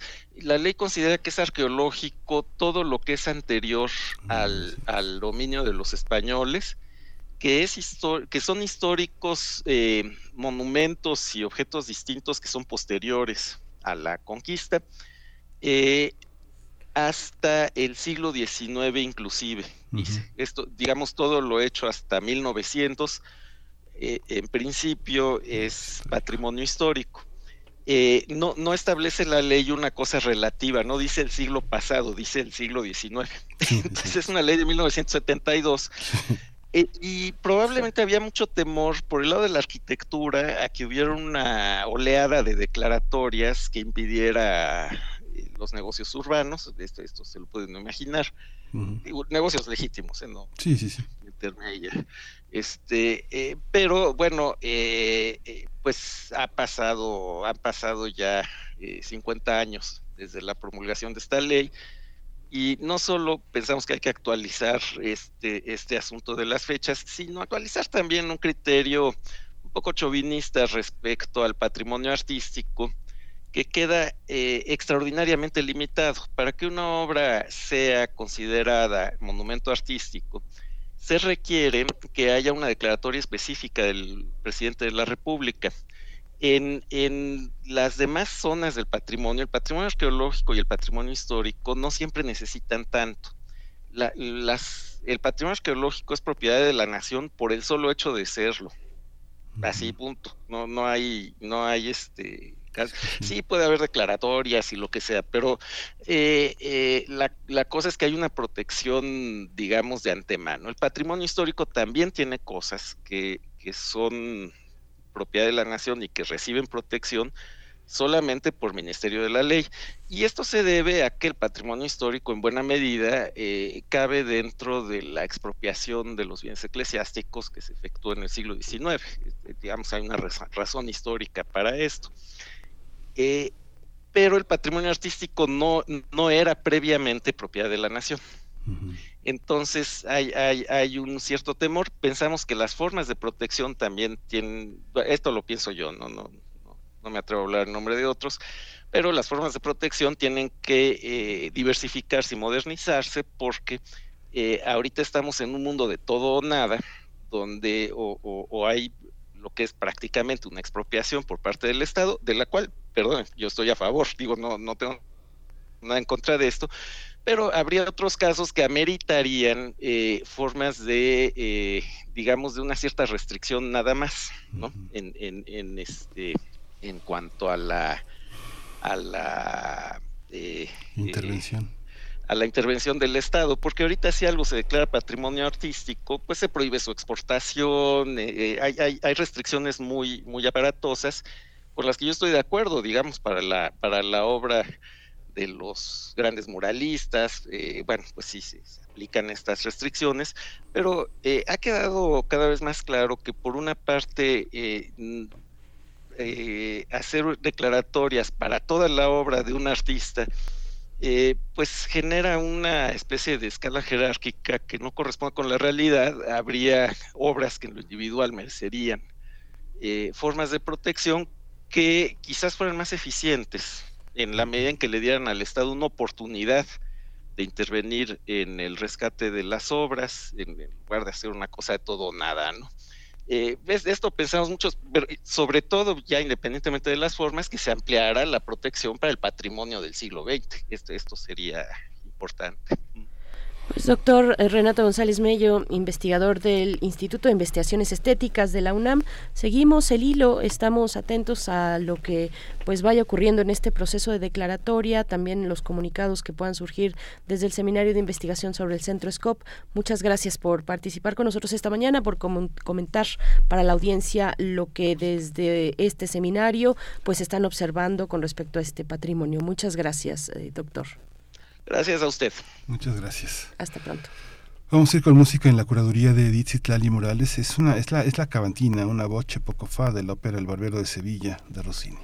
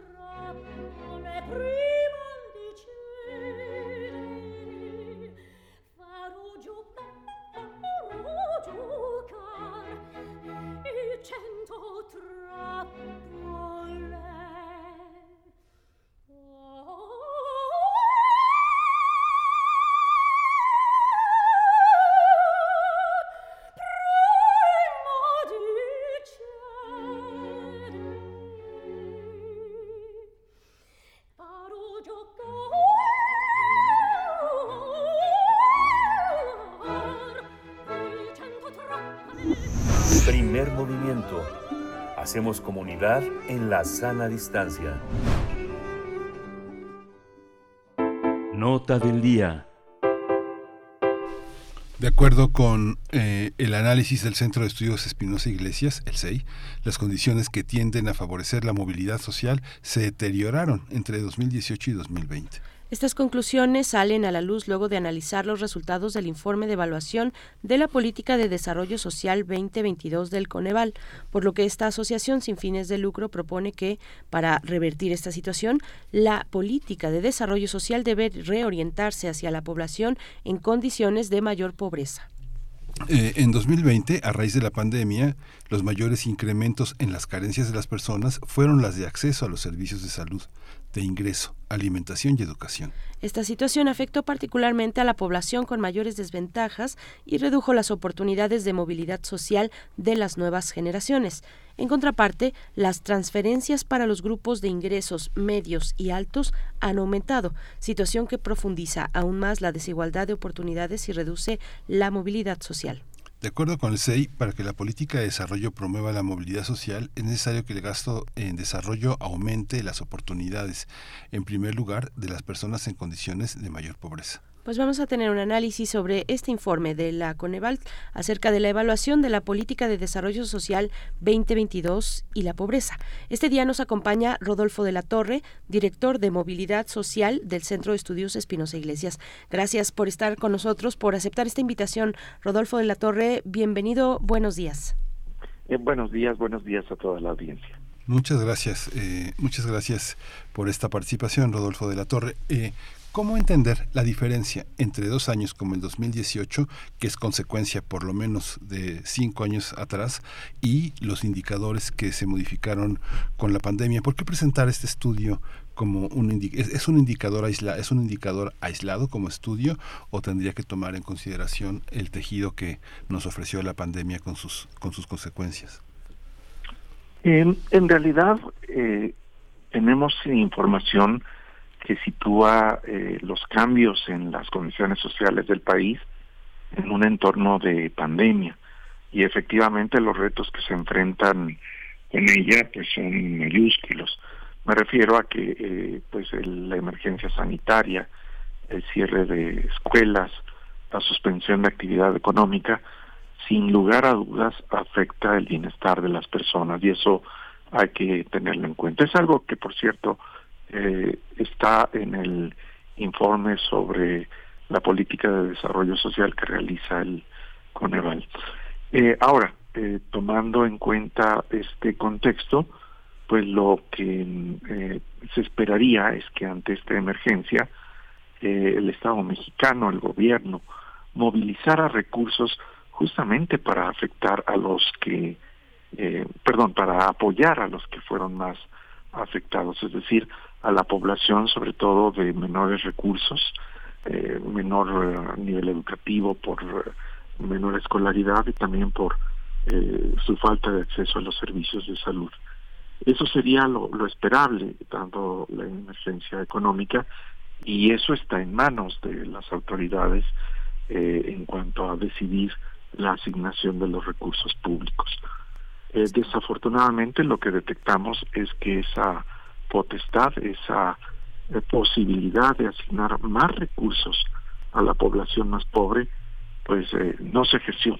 Al contrario, se dieron muchos más recursos dentro de esta emergencia eh, nacional a los estratos medios e incluso aparte de los estratos de mayores ingresos, con lo cual se exacerbó no solamente las condiciones que se generaron por la pandemia, sino las que ya arrastrábamos históricamente de desigualdad de oportunidades.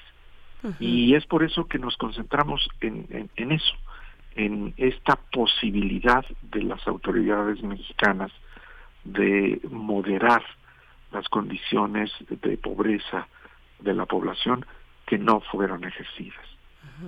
Rodolfo de la Torre, ¿cuáles, cuáles son los hallazgos, cuáles son las fuentes también de un informe como este y, bueno, entrar un poquito más en la sustancia de, del por qué, del por qué se dice y es común además, eh, cada vez más común en algunas conversaciones, eh, sobre todo entre, eh, por parte de detractores, de personas que no están de acuerdo con el, con el gobierno actual, con la manera en la que mueve el, el dinero y destina los recursos para apoyos públicos, para las pensiones, hay gente que dice, bueno, esos apoyos, esas pensiones en realidad ayudan más a la población de mejores, eh, pues, pues más acomodada en sus ingresos, a la población rica, a la, a la clase media y clase alta. ¿Cuáles son los hallazgos y, cuál es la base de este, de este informe?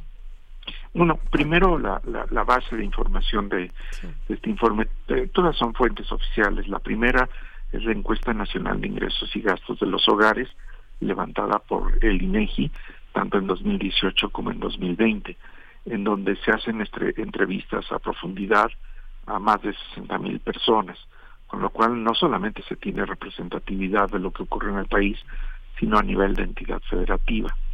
Pero no solamente se encuentra esa base de información, sino también los reportes de la Secretaría de Hacienda en cuanto a la asignación del gasto público y la recolección de impuestos. La Secretaría de Hacienda también presenta un reporte al, Congreso mexicano para eh, establecer cuál fue el uso que se dieron a los recursos, eh, en particular de la política de desarrollo social, aunque no solamente de, estos. Y finalmente eh, tenemos también el informe del el Coneval, que es un organismo especializado en examinar la política de desarrollo social. Eh, lo que eh, pues destacan de estas tres fuentes es que todas coinciden, además de que todas son oficiales, todas apuntan en la misma dirección. Lo que el Centro de Estudios Espinosa Iglesias hace es tomar esta información y encontrar aquellos elementos que nos permiten ir más allá de eh, lo que ocurre en el corto plazo y ver lo que podría afectar a las siguientes generaciones, pero siguen siendo las mismas fuentes. ¿Y cuáles son nuestros hallazgos? Bueno, eh, fundamentalmente que la población que tiene menos ingreso, menos escolaridad y menos acceso a los servicios de salud, redujo su eh, monto de transferencias monetarias que se han convertido en el principal instrumento de la política de desarrollo social. Un ejemplo de esto es que el 10% de la población más pobre, donde se encuentran las personas en pobreza extrema, eh, bueno, en promedio redujeron este grupo de población en 42% en términos reales sus montos de transferencias monetarias. Esto no quiere decir que se les haya recortado el monto de transferencias, sino que menos personas recibieron y por lo tanto al recibir menos personas transferencias eh, y promediarlas con aquellas transferencias de las que sí lo recibieron, pues nos da un promedio más bajo. Esto aparece explícitamente en el informe de Coneval, en donde la proporción de personas de los estratos más bajos que recibían programas sociales se redujo. Y por el otro lado, si nos vamos al 10% de la población con más ingresos, eh, que evidentemente no excluyen a los más ricos de los ricos en la economía, pero sí a un grupo que tiene eh, en general cubiertas sus necesidades de, ingreso y de otros satisfactores no monetarios. Bueno, este 10% de la población de mayores ingresos uh, quintuplicó eh, las eh, transferencias monetarias que en promedio recibían. Puesto de otra forma, las personas pobres recibieron menos eh, recursos públicos y las personas que no son pobres, las menos pobres de los pobres, recibieron más recursos. Y este es el hallazgo fundamental que eh, se alinea a lo que ya reporta el INEGI, la Secretaría de Hacienda y el Coneval. En este, en este, en este concierto, Rolfo, hay una, hay una parte que tiene que ver con las reformas de, Peña Nieto, ¿no? A lo largo de, de 2000 a 2014, el, lo, que marcaba la, la redistribución de la, de la, de la economía, el incremento, el hacer crecer a las clases medias, en el caso de de los países latinoamericanos, esto que llamaban supercommodities de que tienen que ver también con el desarrollo de China, caracterizó. Sin embargo, sin embargo, en el caso de México no pasó así. Digamos que las reformas que construyó Enrique Peña Nieto en lo económico pretendían continuar cuatro sexenios más con la política que había caracterizado al salinismo. Es lo que es lo que marcan distintos estudios que se han hecho tanto en el CIDE, el Colegio de México, ha sido como una constante evaluar esa política como una política que agudizó la pobreza. Este informe aun con todo y que no lo dice con estas palabras que yo estoy utilizando, este eh, es, es la consecuencia de un sexenio que muchos analistas marcan el sexenio perdido, el sexenio del vacío que, que caracterizó la economía de Peña Nieto y que su impronta, su estela llegó hasta 2020 y que la pandemia, pues híjole, pues perjudicó a todo el planeta, ¿no? Pero tú cómo observas estas estos criterios, digo, son criterios que ha elaborado el Colegio de México, el Colegio de la Frontera Norte, el CIDE, este los propios analistas del Banco de México han presentado dossiers sobre el tema. el sexenio anterior no podemos decir que se distinguió por un combate a la pobreza este de forma brillante. De hecho, empezando por la falta de crecimiento económico, el sexenio anterior apenas promedió un 2% de crecimiento eh, económico y eso es eh, pues eh, insuficiente para todos los problemas que, se presentaban en el país históricamente. Pues ya con eso tenemos un, inicio digamos bastante pues modesto respecto a, las necesidades del, país. Pero además la política social de la administración anterior tuvo eh, pues, severas limitaciones, realmente no, no hubo un aumento del gasto social que permitiera tampoco enfrentar las necesidades ni de salud, ni de educación, y mucho menos los de combate a la pobreza. Sí, efectivamente habrá que mencionar que la administración anterior pues este tuvo un, desempeño bastante mediocre en cuanto a, impulsar la economía y con ello a, apoyar la reducción de la pobreza. Lo que es trágico es que esta administración, teniendo la oportunidad de revertir esa situación, no lo hizo. Y no me refiero a, la emergencia de la pandemia, sino me refiero a las decisiones de política pública de dar más recursos a las personas pobres. Insisto, las fuentes oficiales, no, no este, procesamientos de información de investigadores o de instituciones, sino las propias fuentes oficiales, las tres que he mencionado, marcan que el esfuerzo por llevar eh, mayores recursos a toda la población, el intentar universalizar eh, los apoyos, desafortunadamente eh, no dio los resultados que se esperaban y eso significó que los recursos públicos pues dejaran desprotegidos a la población más más pobre. Y eso es corregible eso es algo que se puede eh, digamos revisar eh, a partir primeramente de la información de carácter técnico que corresponde a eh, las necesidades de la población y cómo atenderlas el llamado censo del bienestar que se suponía iba a identificar a las personas pobres sus necesidades y con ello y a la política pública. Bueno, este censo del bienestar tuvo eh, enormes eh, deficiencias y errores metodológicos y me parece que es en parte una de las explicaciones de lo que observamos. La otra cuestión es que el intento de universalizar, eh, pues lo que ha significado es redistribuir recursos públicos y desafortunadamente no dándole más a las personas más pobres. Y eso creo que se puede revisar a través de eh, políticas que den preferencia a las personas eh, más pobres, sin por supuesto descuidar las necesidades del resto de la población.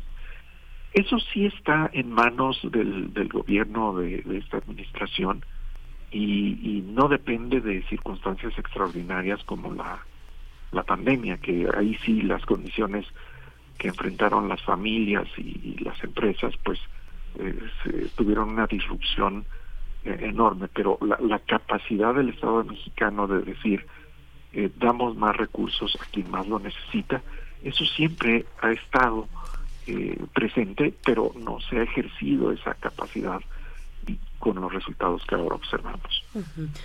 ¿Por qué, Rodolfo de la Torre? Bueno, nos hablas de una, si no entiendo mal, tal vez una metodología, metodologías más aplicada, mal aplicadas, alguna cuestión de un diagnóstico equivocado eh, poco certero. ¿A qué se debe que a pesar de que entre 2018 y 2020 el gasto, como ustedes lo dicen y como lo sabemos, el gasto en desarrollo social se incrementó en 9.6%? En términos reales nos dicen, ¿a qué se debe? ¿Por qué no llega a esos deciles más más eh, pues más pobres de la población por qué no se ve eh, pues por qué no se no se no se muestra en las transferencias monetarias y sí en las de aquellos grupos más altos bueno, eh, antes de entrar a este punto, me parece muy importante destacar lo, lo que acaba de mencionar. Esta administración conscientemente hizo un esfuerzo de aumentar el gasto social y lo hizo de una forma eh, notable. Ese casi 10% de aumento del gasto social en dos años, pues es un contraste muy importante respecto a lo que hubo en la administración anterior. Ahora, ¿por qué no dio o no está dando resultados? Justamente tiene que ver con la forma de asignar el gasto. Y ya mencionaba que, eh, puede haber errores de naturaleza técnica, pero también puede haber problemas en lo que corresponde al diseño de la, política social. Este intento de universalizar los apoyos, de no importa si se es pobre, eh, estrato medio o estrato más alto, todo el mundo debe recibir montos similares, pues lo que implica es un eh, esfuerzo extraordinario primero por obtener los recursos para que efectivamente llegue a toda la población eh, los recursos. Eh, los recursos no alcanzan, ni siquiera ese 10% permitiría hacer una cobertura completa de la población. Y en segundo lugar, la forma de asignar. Desafortunadamente, las personas eh, más pobres pues tienen a veces más limitaciones para expresar sus demandas, para hacerlas eh, valer políticamente, para que eh, se conviertan en acciones de política pública respecto a otros estratos, por ejemplo, estratos medios en zonas urbanas que pueden presionar eh, de una forma más constante a las autoridades. Eso lo que significa es que además de los errores técnicos, pues hay un desbalance en cuanto al poder que pueden ejercer para que reciban recursos públicos las personas y eso a final de cuentas se traduce pues en que eh, se termina cediendo por donde eh, el, eslabón curiosamente es más fuerte, es decir, se terminan dando más recursos a quienes más tienen. En las zonas rurales dispersas, con población indígena, que a veces no habla español, es monolingüe y que no tiene infraestructura, pues es mucho más complicado que pueda eh, transmitirse eh, la serie de demandas de, que corresponden a las necesidades de las personas y que se dé una respuesta eh, acorde a esa, a esa demanda. Entonces me parece que eso también ha tenido que ver un problema de diseño. Sí, pues hay mucho que indagar esta cuestión de que se les dan cosas en, las, en la política de la que muchos llaman de dádiva de darle a los que no lo necesitan pues hay mucho que hay mucho que indagar esa responsabilidad que toda la sociología de la segunda mitad del siglo XX ha puesto de corresponsabilidad al ciudadano que en su medida tiene que renunciar a si le sobra tiene que renunciar por el que no tiene no es la dádiva pero es una es un pensamiento que forma parte de la moralidad social que desde Talcott Parsons hasta hoy está está puesta. Rodolfo muchísimas gracias Rodolfo Lator muchas gracias por esta por esta aportación. Eh, seguimos las investigaciones del Centro de Estudios Espinosa Iglesias y bueno nos quedan muchos pendientes. Muchas gracias. Un gusto haber estado con ustedes Gracias, hasta pronto. Bueno, algunos comentarios de la audiencia. Nos dice Refrancito, a esa explicación quería llegar. Universalizar la entrega de recursos obedece también a la no discriminación por regiones o ciertos grupos. Conozco gente con sueldos de 60 mil mensuales que odian al presidente, pero van puntuales por su pensión. Ahí radica el asunto de la moral. Cristian Araiza dice, no suena muy lógico lo que dice el invitado. ¿Cómo dice que el gobierno destina menos recursos a los menos favorecidos? Los de ese grupo están obligados a hacer transferencias. Para él sería mejor retirar los apoyos. Bueno, pues es parte de los comentarios que nos llegan. De hecho, en la marcha del domingo, eh, pues algunos de los periodistas que se lanzaron a hacer entrevistas eh, preguntaban precisamente porque hay muchos adultos mayores, hay muchos adultos mayores marchando en ese con esa con esa protesta. Desde noviembre lo vimos, ahora se unieron más jóvenes, pero pero bueno, entre todos esos adultos mayores se preguntaba si recibían el apoyo de las pensiones y muchos decían que sí, pero que era un extra, ¿no? Y que no entendían cómo la gente podía este podía eh, pues estirar la mano nada más así, que cómo cómo era posible que estuvieran en esa situación de solamente querer estirar la mano y no esforzarse por un poco más. Ellos decían, para nosotros es un extra y está y está bien y ahí lo tenemos, ¿no? No vivimos en México, decía una de ellas. Eh, eh, no vivimos en, en, México. Les voy a pasar bien la referencia regresando al corte, porque ya nos agarra el tiempo, pero, pero era muy, muy gracioso. Eh, bueno, pues muy paradójico también, ¿no? Nos vamos ya al corte de la hora, son las 8 con 59 minutos. Gracias, Radio Nicolaita. Mañana nos encontramos, mañana miércoles, cuando ya sea marzo. Pero bueno, por, por ahora les deseamos excelente día. Nosotros seguimos aquí en primer movimiento. Vamos al corte. Encuentra la música de primer movimiento día a día en el Spotify de Radio UNAM y agréganos a tus favoritos.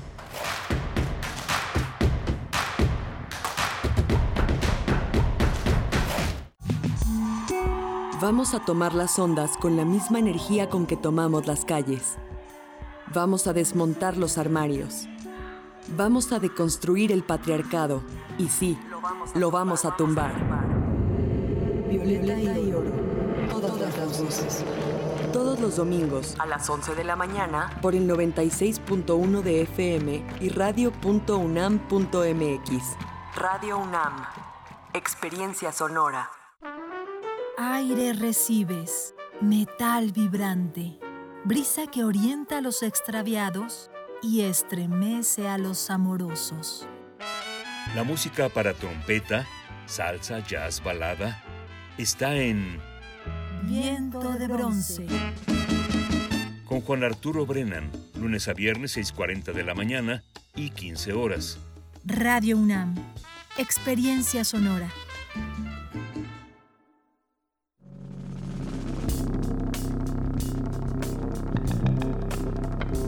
Prisma RU. Relatamos al mundo. Un informativo con visión universitaria. Noticias, análisis, debate. Prisma RU. Conduce Deyanira Morán. Te invitamos a escucharnos de lunes a viernes, de 1 a 3 de la tarde. 96.1 de FM. Radio UNAM. Experiencia sonora. Yo tramité mi INE en México. Y yo en el extranjero. Mi INE es muy confiable porque tiene elementos que la hacen muy segura y es gratuita. La mía también. Con mi INE puedo votar, identificarme y hacer trámites bancarios en todo México. Con la mía también. Si tienes algún familiar o amistad que viva fuera del país, recuérdale que la INE del extranjero tiene el mismo valor que la de México y es válida para votar, identificarse o hacer cualquier trámite en territorio mexicano. Mi INE es mi voz en México. Y en el extranjero más una probadita para agarrar felicidad. Total, ¿qué puede pasar? Puede pasar mucho. El fentanilo te engancha desde la primera vez. Esclaviza tu mente y tu cuerpo. No destruyas tu vida. El fentanilo mata. No te arriesgues. No vale la pena. Si necesitas ayuda, llama a la línea de la vida 800-911-2000. Secretaría de Gobernación. Gobierno de México.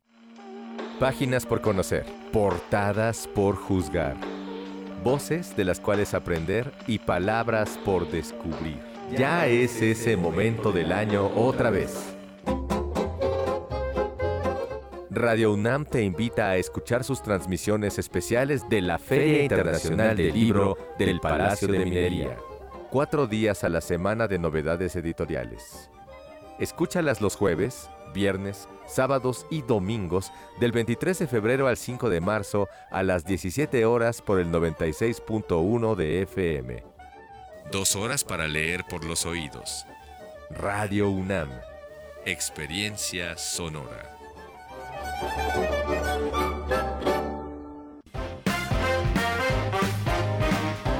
Nadie nos puede imponer el lenguaje no sexista e incluyente, pero tampoco nos lo puede nadie prohibir. Entonces no imponemos, pero no nos dejamos que nos prohíban, que nos expresemos. Es una propuesta revoltosa, es una propuesta rebelde. Seguimos construyendo igualdad e iniciamos nuestra onceava temporada. Sintonízanos este miércoles a las 10 de la mañana. Tenemos como invitadas a Hortensia Moreno y Modesta García del Centro de Investigaciones y Estudios de Género de la UNAM, que nos hablan del antimanual de la lengua española para un lenguaje no sexista. Escuchar y escucharnos. Construyendo igualdad. Onceava temporada.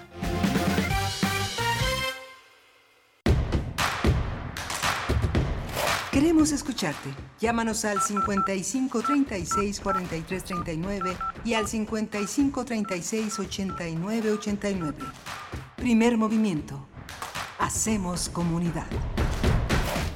Buenos días, estamos de vuelta, 9 con 4 minutos. Eh, hoy es martes 28 de febrero del 2023 y estamos llegando a nuestra tercera hora de transmisión. Pues bueno, aquí ya despidiendo el mes de febrero y saludándoles a ustedes y gracias también por permanecer aquí en Radio UNAM para iniciar esta tercera hora. Se encuentra Rodrigo Aguilar en la producción ejecutiva, nos acompaña también el señor Jesús Silva en los controles técnicos de la consola, Tamara Quiroz a distancia en redes sociales, aquí en cabina también se encuentra Violeta Berber en la asistencia de producción. Frente a mí, Miguel Ángel Quemain, que tiene hoy en su encargo la poesía necesaria en la conducción. Miguel Ángel, buenos días. Hola, Berenice, buenos días. Ha sido muy interesante escuchar las distintas opiniones sobre este lo que lo que tenemos en la economía mexicana. Me, me quedé con la con el comentario de, de, Refrancito, esta corresponsabilidad que se tiene en una sociedad de eh, siempre ofrecer un poquito más de lo que se, se, tiene para los demás, ¿no? que es, no, es lo que te sobra, sino es el acto de la solidaridad y del tema social que es, que es, importante. Muchas personas lo enfocan en distintas cuestiones, en la infancia, en, la, en, la, este, en las emergencias, en el cuidado animal, en tratar de detener el maltrato, otras en las personas mayores. En fin, creo que hay una parte de, de enorme conciencia que, como bien decía Refrancito, el tema universal del apoyo este va de la mano con una te un tema de conciencia social para este en el caso de esta María Rosa que llenó el Zócalo el, el fin de semana este no es un extra, como decía Berenice, que recogían las declaraciones, sino es renunciar un poco a este, a este privilegio que no los excluye, que los contempla, pero que en, en esa, en esa manera es importante colaborar con el gobierno. La política recaudatoria de Peña Nieto estaba despojada de la gratitud el SAT funcionó muy bien, en, en, ha tenido una tradición de funcionamiento muy intenso, la ciudadanía ha respondido, ha respondido aún más con un gobierno por el que ha votado y con el que muchos están muy contentos, pero es parte de lo que nos queda como tarea de ciudadanos, ¿no? Tratar de ofrecer lo mejor de nosotros para, para los demás, ¿no? Sí, Miguel Ángel, bueno, ¿ustedes qué opinan? Cuéntenos. Yo la referencia que hacía de las tantas entrevistas que compañeros periodistas estuvieron cubriendo en la marcha del, mm, del domingo pasado, 26 de febrero, en el Zócalo Capitalino, bueno, en esta concentración, en este meeting, eh, pues entre el, el, que yo comentaba específicamente es el material que, eh, que realizó Hernán Gómez, eh, Hernán Gómez Ruera. Ajá, Ruera. él precisamente estaba ahí en uno de los camiones, en un, camión, se subió a uno de los camiones, había muchísimos camiones, ¿no? Para preguntar, pues, cuáles eran las intenciones de ir a, concentrarse, a marchar, cuáles eran, vaya, los contenidos de la marcha, ¿no? Y entonces ahí fue donde, eh, entrevistando a un par de señoras ya adultas mayores, pues ellas hacían eh, esa, esa referencia diciendo, pues, para nosotros es un extra, esta es una entrada extra, pero no estamos de acuerdo en que se den estos, estos apoyos, ¿no? Pero ellas recibiéndolo y además asistiendo a la marcha que pues se caracteriza por estar en contra del presidente López Obrador, me pareció muy paradójico. Por acá nos dice, eh, bueno, el material es muy interesante, el material periodístico. Juan Pablo Becerra Cosa estuvo también haciendo, el equipo de los periodistas Álvaro Delgado y Alejandro Páez. Páez, Varela estuvo también, este, estuvieron ahí haciendo, tratando de, como periodistas, tratando de conocer a la, a la composición, ¿no? Haciendo preguntas que aparentemente son muy sencillas, como quién eres tú, por qué estás aquí, ¿no? Este, pero de indagación periodística interesante como tú refieres. ¿no? Sí, también para el espacio de Julio Astillero hicieron mm. una cobertura interesante, una compañía periodista. Mm. Bueno, pues eh, vale la pena acercarse si es que ustedes no asistieron, si asistieron por curiosidad o si asistieron por convicción, que también es muy válido.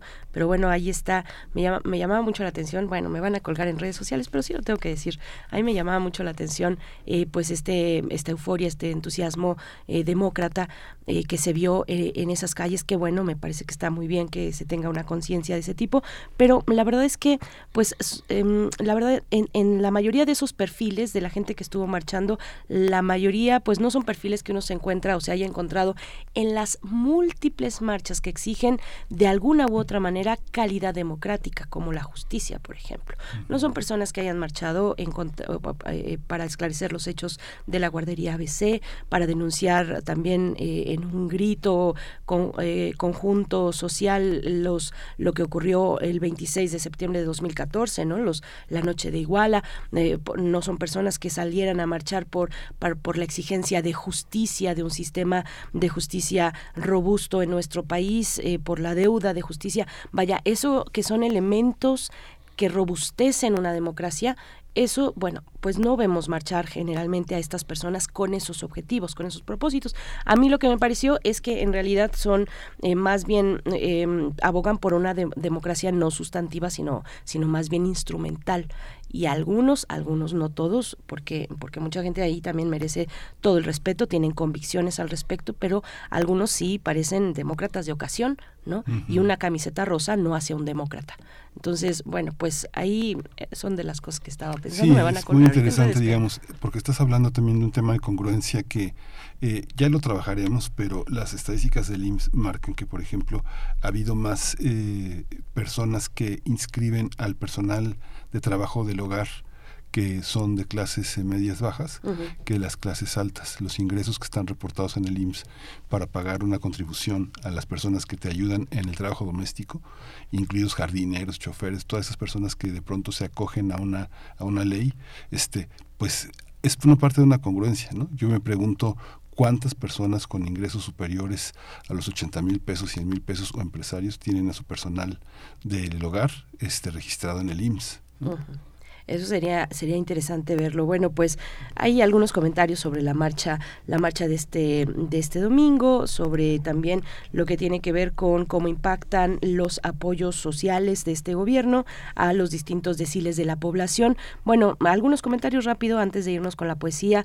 Nos dice María Elizondo, definitivamente no se pueden tomar como válidas las interpretaciones que presenta el Centro de Estudios de, eh, de Estudios Espinosa Iglesias, que se supone es una asociación civil sin fines de lucro apartidista. Hay que consultar otras fuentes con los datos y las estadísticas. Se puede medir mucho. Gracias, María Elizondo. Esther Chivis dice, buen día, queridos amigos. Adiós, febrero del 2023. Eh, Rosario Durán dice, nada es equitativo. Los recursos no van a los que realmente los necesitan, sino, por, sino porque hay tanta gente que se ve que se ve de pueblo que se ve de pueblo o de la tercera edad en las esquinas pidiendo limosna, nos dice Rosario Durán. Y bueno, ahí eh, también Esther Chivis dice, lamentablemente o afortunadamente, igual cobra su pensión Carlos Slim y Fox, que unos, mm, eh, igual que unos abuelitos indígenas, nos dice por acá. Bueno, pues algunos de los comentarios. Nosotros vamos a ir con poesía, Miguel Ángel. Vamos. Es hora de poesía necesaria. La, poesía necesaria de esta mañana está, es, es de un, un poeta y un narrador eh, que se llama Saúl Juárez. Eh, Juárez eh, ha sido un promotor, también uno de los grandes difusores, forma parte de la gran tradición en México de difusión de la cultura, de una política hacia los estados de una manera muy, muy importante, pero él ha hecho de una manera discreta, constante, una presencia literaria de una enorme calidad y de una enorme entereza. Los últimos trabajos que él ha dado a la luz son reflexiones que tienen que ver sobre la fragilidad de la vida, sobre la enfermedad, sobre la muerte y sobre la necesidad de una lucha eh, para sostener, para sostener la vida, pero sin temor, sin, eh, eh, sin darse, sin entregarse al miedo. Esta poesía que voy a leer que se llama El enterrador, que está construida en cinco momentos. La acompañaré con La piedra filosofal de Van Morrison en su gran disco Back on Top. Dice así, El enterrador 1. La mariposa negra tiene algo de murciélago. El enterrador la atrapa en un frasco y juntos entran a la región prohibida. Túnel de sombría complacencia, favorable a la inmovilidad. El enterrador me mira con los ojos de la mariposa. Enterrador 2. Resplandece bajo el agua. Música de fugas luminosas. Pero en tierra la tortuga pierde gracia, solo llama compasión. Herida busca el camino de vuelta, el refugio inalcanzable del mar. El enterrador es una tortuga atrapada en el matorral. En su agonía se conduele de los vivos. El enterrador 3. Ángeles del cielo. Bestias aladas sin sexo y sin conciencia. Dejen para mí la última tarde. Quiero morir en paz con los hombres que enterré. Fui un fugitivo sin camino en este huerto.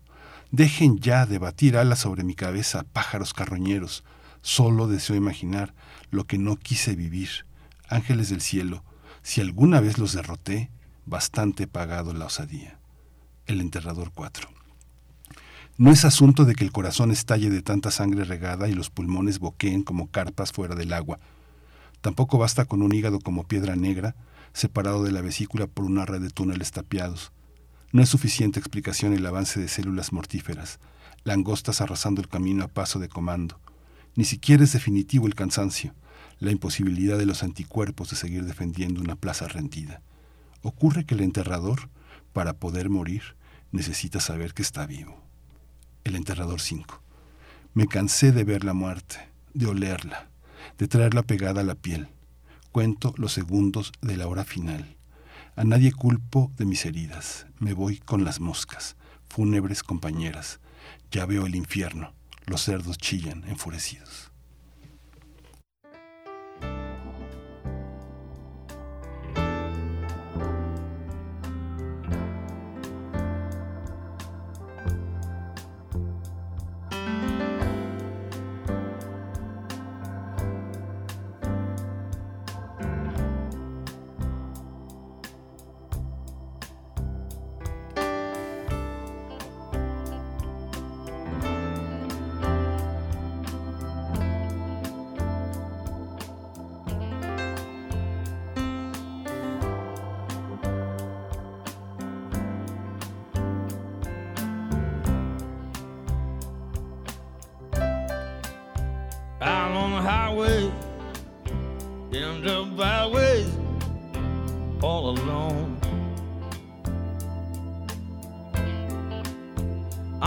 Searching for, searching for my home. Up in the morning, up in the morning, out on the road. Yeah, my head is aching, yeah, my hands are cold. And I'm looking for the silver lining, silver lining in the clouds. And I'm searching for, and I'm searching for no philosopher's stone. And it's a hard road, it's a hard road, daddy old. When my job is turning lead into gold. He was born in the back street, born in the back street, Jelly Roll. I'm on the road again and I'm searching for the philosopher's stone. Can you hear that engine? Oh, can you hear that engine drone? Well, I'm on the road again and I'm searching for, searching for the philosopher's stone.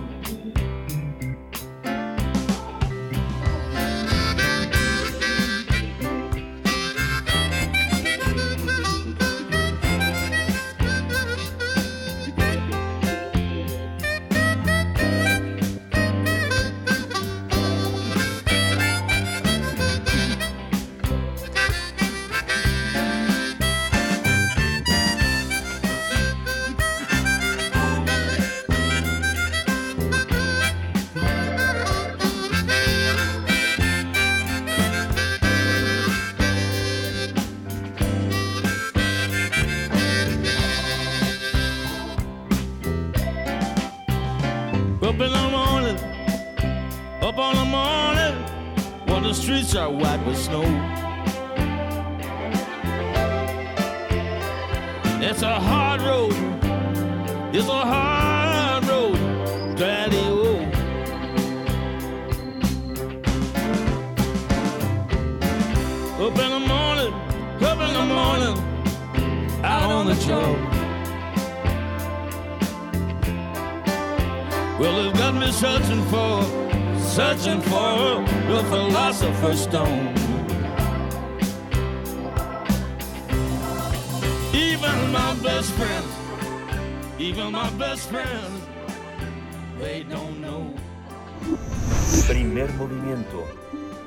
Comunidad en la sana distancia.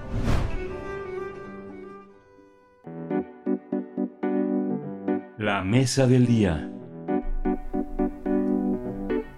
La ciudad videovigilada, entre la prevención del crimen y el control social, es el título del libro de la doctora Carmina Jasso López, investigadora titular de tiempo completo en el Instituto de Investigaciones Sociales de la UNAM. El objetivo de esta publicación es analizar el impacto de la videovigilancia en las ciudades y en la sociedad, cómo se construye la videovigilancia en la ciudad y las implicaciones de la observación constante, permanente y sistemática del espacio público y de la vida de sus habitantes y de quienes transitan por sus calles. El análisis se centra en la Ciudad de México, una de las urbes más pobladas del mundo con millones de habitantes, donde se han instalado miles de cámaras públicas y privadas que están vigilando la vía pública. Así es, bueno, el libro de 408 páginas es una publicación del Instituto de Investigaciones Sociales de la UNAM y ofrece datos inéditos, producto de la investigación empírica que ayudan a comprender este fenómeno social en expansión y contribuyen al debate social sobre las tecnologías de vigilancia que avanzan en tiempos diferenciados en diversas partes del mundo. La ciudad videovigilada entre la prevención del crimen y el control social va a ser presentado este próximo viernes 3 de marzo a las 12 horas en el Salón Manuel Del Palacio de Minería. Pues vamos a conversar esta mañana sobre el impacto de la videovigilancia en las formas de vida de la ciudad y los efectos que genera. Nos acompaña su autora, Carmina Jasso López, investigadora titular del Instituto de Investigaciones Sociales de la UNAM, doctora en políticas públicas con énfasis en análisis organizacional e institucional por el Centro de Investigación y Docencia Económicas, el CIDE. Sus líneas de investigación son seguridad pública y políticas públicas para la reducción y prevención de la criminalidad. Muchas gracias por estar esta mañana mañana. Buenos días, Carmina Jasso López. Bienvenida a Primer Movimiento, doctora. Buenos días. Buenos días, me da muchísimo gusto saludarles. Muchas gracias, Carmina. Qué felicidades por un libro tan extraordinario. Son como, son como cinco libros o seis libros contenidos en uno solo. Cuéntenos cómo, cómo, cómo está. Ha de haber sido fascinante la periferia de eh, sobre el objeto que finalmente la retuvo, la ciudad videovigilada, ¿no? Claro.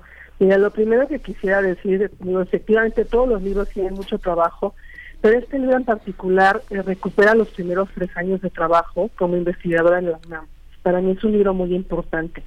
Eh, sí hay diferentes metodologías, hay mucho trabajo de campo que justamente es lo que me, me permite eh, presentar nueva evidencia empírica y tratar de contribuir pues a este debate tan actual.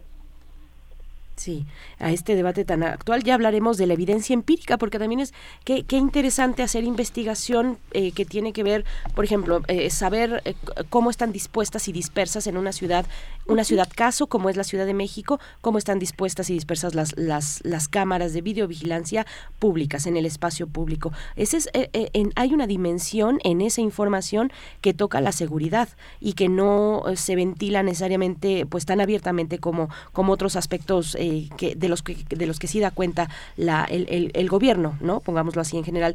Ya iremos a ese, a ese lugar, pero bueno, ¿cómo, cómo fue construido eh, este libro? ¿Cómo fue em, estructurado también? Son cinco capítulos. ¿Cuál es la lógica del orden que siguen estos capítulos? Pues lo primero que quisiera comentarles es que tiene dos ópticas. Una desde el urbanismo, pensar como en la ciudad y cómo usan la, la tecnología para gestionar la inseguridad y esto que hemos llamado ahora ciudades inteligentes. ¿Cómo hemos hecho para a través de esas tecnologías gestionar lo que Galdón Clavel en 2011 llamó ciudades asustadas? Y por otra parte también, ¿no? El otro objeto que es fundamental en el Instituto de Investigaciones Sociales, pues es justamente la sociedad. Y aquí se trata de ver los efectos que tiene esta videovigilancia, ¿no? ¿Por qué la sociedad lo demanda? Y me enfoco mucho en entender esas sociedades temerosas que demandan e implementan estas medidas de, prevención y protección urbana. Eh, este libro va un poco de una visión amplia, ¿no? Como, como muchos libros. Eh, he estado ahorita en la feria del libro muy emocionada escuchando a colegas y va de una visión amplia de primero ver el orden mundial, después aterrizando a México, hasta llegar a la Ciudad de México. Y en Ciudad de México comienza la mirada un poco a nivel más macro, eh, pensando en la, en la dispersión espacial de las cámaras públicas, pero bueno, uno se da cuenta que en la calle no solamente están las cámaras públicas, sino también tenemos un buen número de cámaras privadas que también están vigilando el espacio público. Entonces, bueno, me di la tarea de, tratar de diseminar todos esos datos con distintas fuentes de información que son sistematizadas. Y como no me fue suficiente eso, pues también me fui a las calles para tratar de dimensionar en un nivel más micro, trabajo en cinco colonias, cómo están dispuestas estas cámaras y tratar de entender estas dinámicas de la videovigilancia con sus habitantes. Estuve en algunas asambleas vecinales, pude entrevistar personas. También el último capítulo, pues ya se enfoca a la, a la política pública. Regresar de nuevo, no a lo macro. Y todo esto, ¿qué hacemos con todo esto?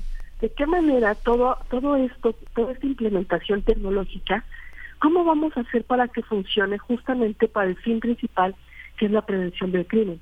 Y entonces en este quinto capítulo regreso de nueva cuenta a, la, analizar la política pública, me salgo un poco, pues para tratar de, dimensionar de qué manera, no cuáles son los retos institucionales y qué es lo que podemos hacer para, para que las cámaras sean útiles y funcionales para, para la prevención del crimen. El, el, avance en materia legislativa ha ido a la par de la expansión de las cámaras. Todo es vigilable, todo es eh, monitorizable en una, en una ciudad de derechos. Ha habido muchos conceptos. Ciudad para mujeres, una ciudad segura, una ciudad segura para niños, una ciudad segura este, en términos de la movilidad. Eh, el reglamento de tránsito ahora establece límites de velocidad que garantizan eh, que los accidentes no sean tan fatales como antes. ¿Cómo entender eh, esa, ese avance de la ley? ¿Ha ido de la mano, Carmina, o hay muchas lagunas todavía por resolver? Pues mira, este es un tema en términos, yo no soy, yo no soy especialista en, en derecho, esa es una materia distinta que a lo mejor no alcanzo a dimensionar tan claramente, pero lo que yo puedo ver desde, desde mi óptica, pues es que la videovigilancia y sobre todo las tecnologías avanzan a ritmos diferenciados. En la Ciudad de México, como se da cuenta en este libro, ¿no? retomo algunas otras investigaciones, pues tenemos sistemas de videovigilancia desde los 70. Eh, nosotros pues no tenemos, aquí se, se hace una sistematización de las leyes a nivel nacional que tenemos, pero por ejemplo a la fecha no tenemos en México una ley general en la materia. Tenemos leyes que sí efectivamente hablan de videovigilancia, pero no alcanzan a regular todo. Eh, es muy importante esto porque las tecnologías como constructo social pues generan externalidades positivas y negativas. positivas naturalmente pues nos pueden ayudar pues para la prevención del crimen, ¿no? Desde la óptica de la criminología, pero pues también debemos pensar que estas cámaras pueden generar algunos usos ilegales, distópicos o controversiales, algunos de esos son documentados en este libro y justamente por eso es importante la, la regulación. Por ejemplo, otras investigaciones retomo pues cómo hay cámaras que con inteligencia artificial y reconocimiento facial son capaces de dar seguimiento pues a algunas acciones privadas que hacemos en público, en espacio público, como por ejemplo dar un beso o abrazar a alguien, y hay cámaras que pueden incluso hacer ese tipo de seguimientos de manera sistemática que estarían pues eh, siendo intrusivas en nuestra vida privada. Y bueno, justamente esta regulación es muy importante porque me parece que los derechos humanos deben prevalecer por encima incluso de la prevención del crimen, o al menos si no prevalecer, haber un, debemos haber un balance en torno a esto. Sí, eh, eh, Carmina, ¿hay, hay algún... Eh, vaya, bueno, saber cuál es el éxito, digamos, eh, es mi pregunta. ¿Cuál es el éxito de esta implementación de la videovigilancia? Eh, se registra una menor incidencia de la criminalidad en los en las colonias en los cuadrantes donde hay una mayor presencia de cámaras de video públicas bueno del del gobierno en el espacio público y esa es una pregunta fundamental en los estudios de videovigilancia eh, yo la considero como una pregunta que ha, ha sido como determinante en estudios clásicos en la materia y en este libro también se hace un análisis de ese tipo. Eh, puedo decir a nivel global en la Ciudad de México que sí, efectivamente también se han tenido casos de éxito, también algunos documentados en el libro, donde se ha logrado este, pues, identificar eh, algunas situaciones, presuntos, presuntos este, responsables de algún ilícito eh, a través de las cámaras y han sido muy importantes para la resolución de, crímenes. Sin embargo, pues eh, la, lo que ocurre en una ciudad es infinito y siempre van a existir como esta imposibilidad de, de la videovigilancia total. O sea, no hay manera de que podamos vigilarlo todo. Es, lo, es la buena y la mala noticia al respecto. Y el otro trabajo que hice recientemente, por ejemplo, buscaba una recomendación, leía una recomendación de la Comisión Nacional de Derechos Humanos, donde decían que tenían 600 videos de un hecho fue un enfrentamiento entre policías y, personas. 600 videos. Y aún con 600 videos no es posible tener como una, tener claridad en lo que ocurre.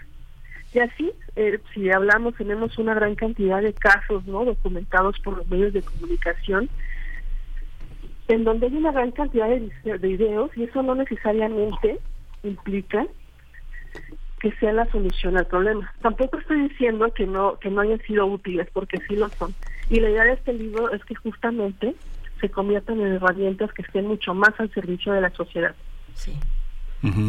Sí, esto que comenta, acaba, acabas de comentar que 600 cámaras para ver una pelea entre policías y que no, no hay manera de, de, saber quién tiene, quién tiene la razón. Gran parte de estos dispositivos, sobre todo los privados de, de videovigilancia, obedecen a tecnologías de, Bluetooth, ¿no? que son muy fácilmente hackeables, que este ya todo, gran parte de los focos inteligentes que incluso tienen cámaras en interiores, son es posible hackearlos desde un celular o bloquearlos. Eh, los precios van desde 300 pesos hasta 20 mil pesos una, una, una buena suite de cámaras de 4 a 6 cámaras. Toda esta parte de lo privado, ¿por dónde tendría que empezar a a, este, a legalizarse, a regularizarse, a, a, este, a tener una, una, una cuestión que obedezca a nuestras leyes democráticas y cómo, cómo, este, cómo se juega, Carmina, con la videovigilancia legal por parte del gobierno. ¿Hay, hay un tipo de oposición, complementariedad? Este, ¿Hay alguna laguna ahí? Pues mira, primero respecto a la videovigilancia privada, cuando yo empiezo a trabajar este libro, estaba muy enfocada en la videovigilancia pública. Y cuando comienzo a, ver no la dimensión del fenómeno, pues realmente la videovigilancia eh, privada pues es muy superior numéricamente eh, en las calles. Nosotros cuando instalamos, yo no tengo cámaras, pero nosotros en general, me refiero a la sociedad cuando instalamos cámaras, creo que debemos tener la conciencia de que estamos vigilando espacio público. De cierta manera estamos vigilando pues a, a, nuestro entorno más próximo, si lo ponemos para proteger nuestro hogar, pues estamos vigilando pues incluso a nuestros vecinos, a qué hora salen, a qué hora van, etcétera. ¿Y esto por qué lo hacemos? ¿No? Es una especie de contrato social. Lo hacemos, cedemos parte de nuestras libertades a cambio de qué? De nuestra seguridad. Entonces, cuando ocurre un hecho delictivo, pues lo que se buscaría es tener apoyo de esas cámaras.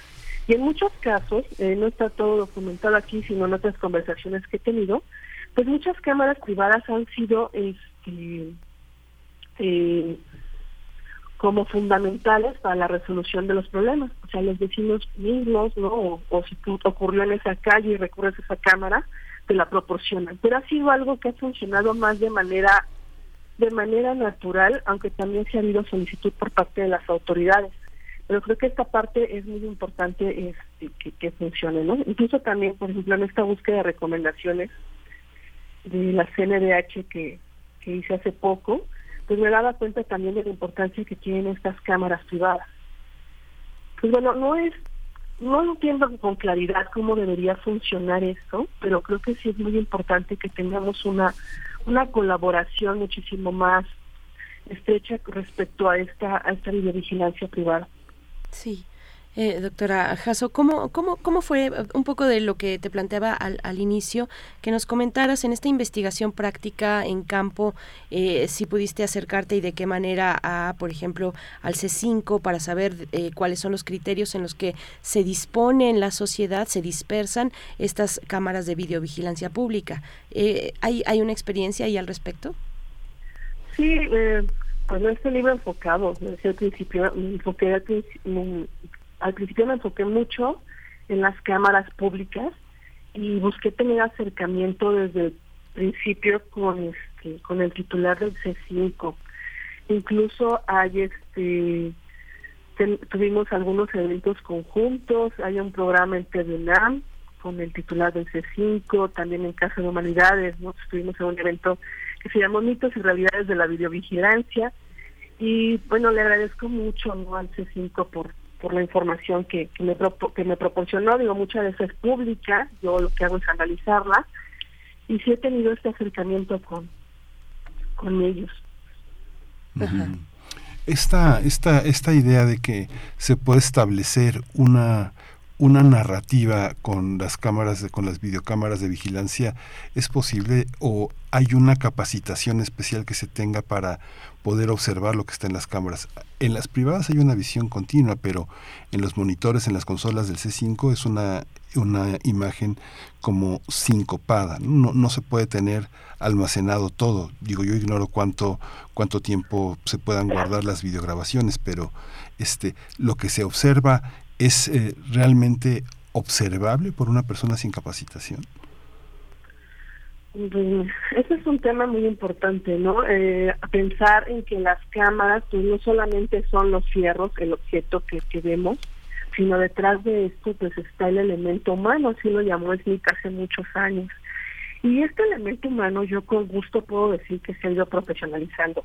En otros C5 que he tenido la oportunidad de, de conversar con con sus titulares y con las personas que ahí colaboran, pues he encontrado que ya el promedio de las personas que ahí trabajan es de 5 años, pero hay experiencias hasta de 20 años ya trabajando en esos temas de tecnología. La experiencia pues naturalmente nos da nos da pues el expertise en la materia. También hay muchas más capacitaciones. Aquí en este libro se documenta también las capacitaciones a las que asisten. Desde luego también hay una gran cantidad de retos a los que nos enfrenta, a los que se enfrentan, ¿no? Desde el gobierno principalmente. Uno es el tiempo de almacenamiento que ya este en la Ciudad de México se ha extendido. Antes era de siete días y me parece que ahora ya es, del doble.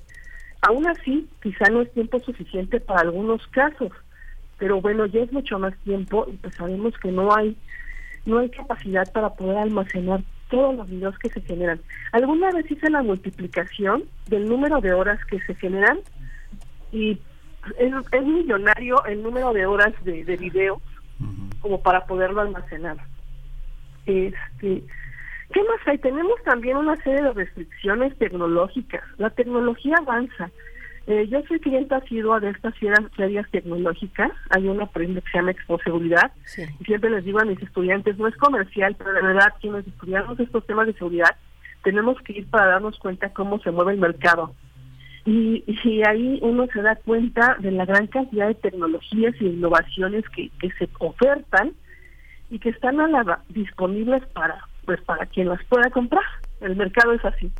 Y, por ejemplo, uno también puede dimensionar ¿no? Los, las capacidades que se tienen en los gobiernos, las dependencias tecnológicas, porque con los gobiernos no estamos generando estas no se están generando estas tecnologías, sino se compran y tenemos algunas dependencias, algunos sistemas, que es otro tema importante desde la política pública.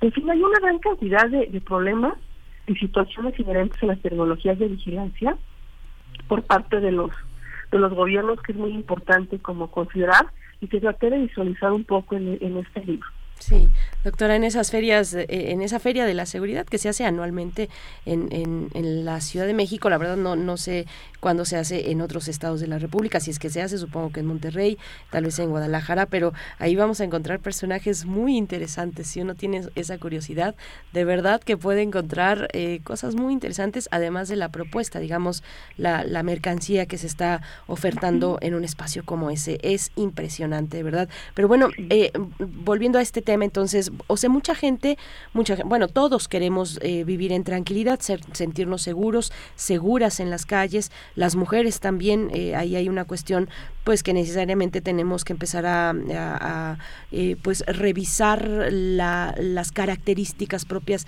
de ciertos grupos sociales no en una en una ciudad como como esta como la capital del país pero bueno todos finalmente queremos sentirnos seguros y mucha mucha gente sí quiere y sí ve la necesidad de tener estas medidas de seguridad y se expresan por ejemplo medidas de seguridad que, va, que pues que sí van coartando algunos derechos y libertades no eh, y, y, lo vemos, por ejemplo, en los presupuestos participativos. ¿Cómo está esa cuestión? Que es un momento en el que la ciudadanía se expresa y dice, a ver, aquí en mi cuadra necesitamos esto y esto y esto. ¿Cómo lo ves? Ya, eso es un fenómeno que a mí me causó muchísima sorpresa. En este libro se analiza el presupuesto participativo de Ciudad de México de 2015 al 2019. Son cinco años consecutivos. Y me di cuenta, en la Ciudad de México tenemos más de 1.800 colonias y en cinco años se implementaron 1.049 proyectos de biovigilancia. Esto significa son 719, se implementaron en 719 colonias, porque algunas podían repetir. Y yo me di cuenta que había colonias que habían implementado proyectos de biovigilancia en cuatro años consecutivos hasta en cinco años consecutivos. O sea, es decir, se había como una predilección por este tema. Eh, si hacemos un porcentaje de las colonias que invirtieron en esto, son es el 37.6%. Más o menos, pues do, diríamos, dos de cada cinco colonias en esta ciudad en cinco años decidieron invertir su presupuesto participativo. En la compra de cámaras. Uh -huh. Y aquí el tema es súper interesante porque los vecinos son quienes deciden los, los, los proyectos y uno puede leer las redacciones en los archivos que tiene el Instituto Electoral, ahora ya en la Ciudad de México, y darse cuenta de las narrativas. No se tiene siempre, y no tenemos obligación de por qué tenerlo, ¿no? Pero no tenemos la claridad de, de dónde queremos poner las cámaras y para qué. Por ejemplo, en este libro, en alguna de las asambleas a las que pude asistir, eh, pongo ahí el anuncio de cómo convocan a los vecinos para, para asistir a a una reunión para la instalación de cámaras de seguridad. Y le dicen, no faltes, tu opinión es importante. Y los convoca el comité vecinal.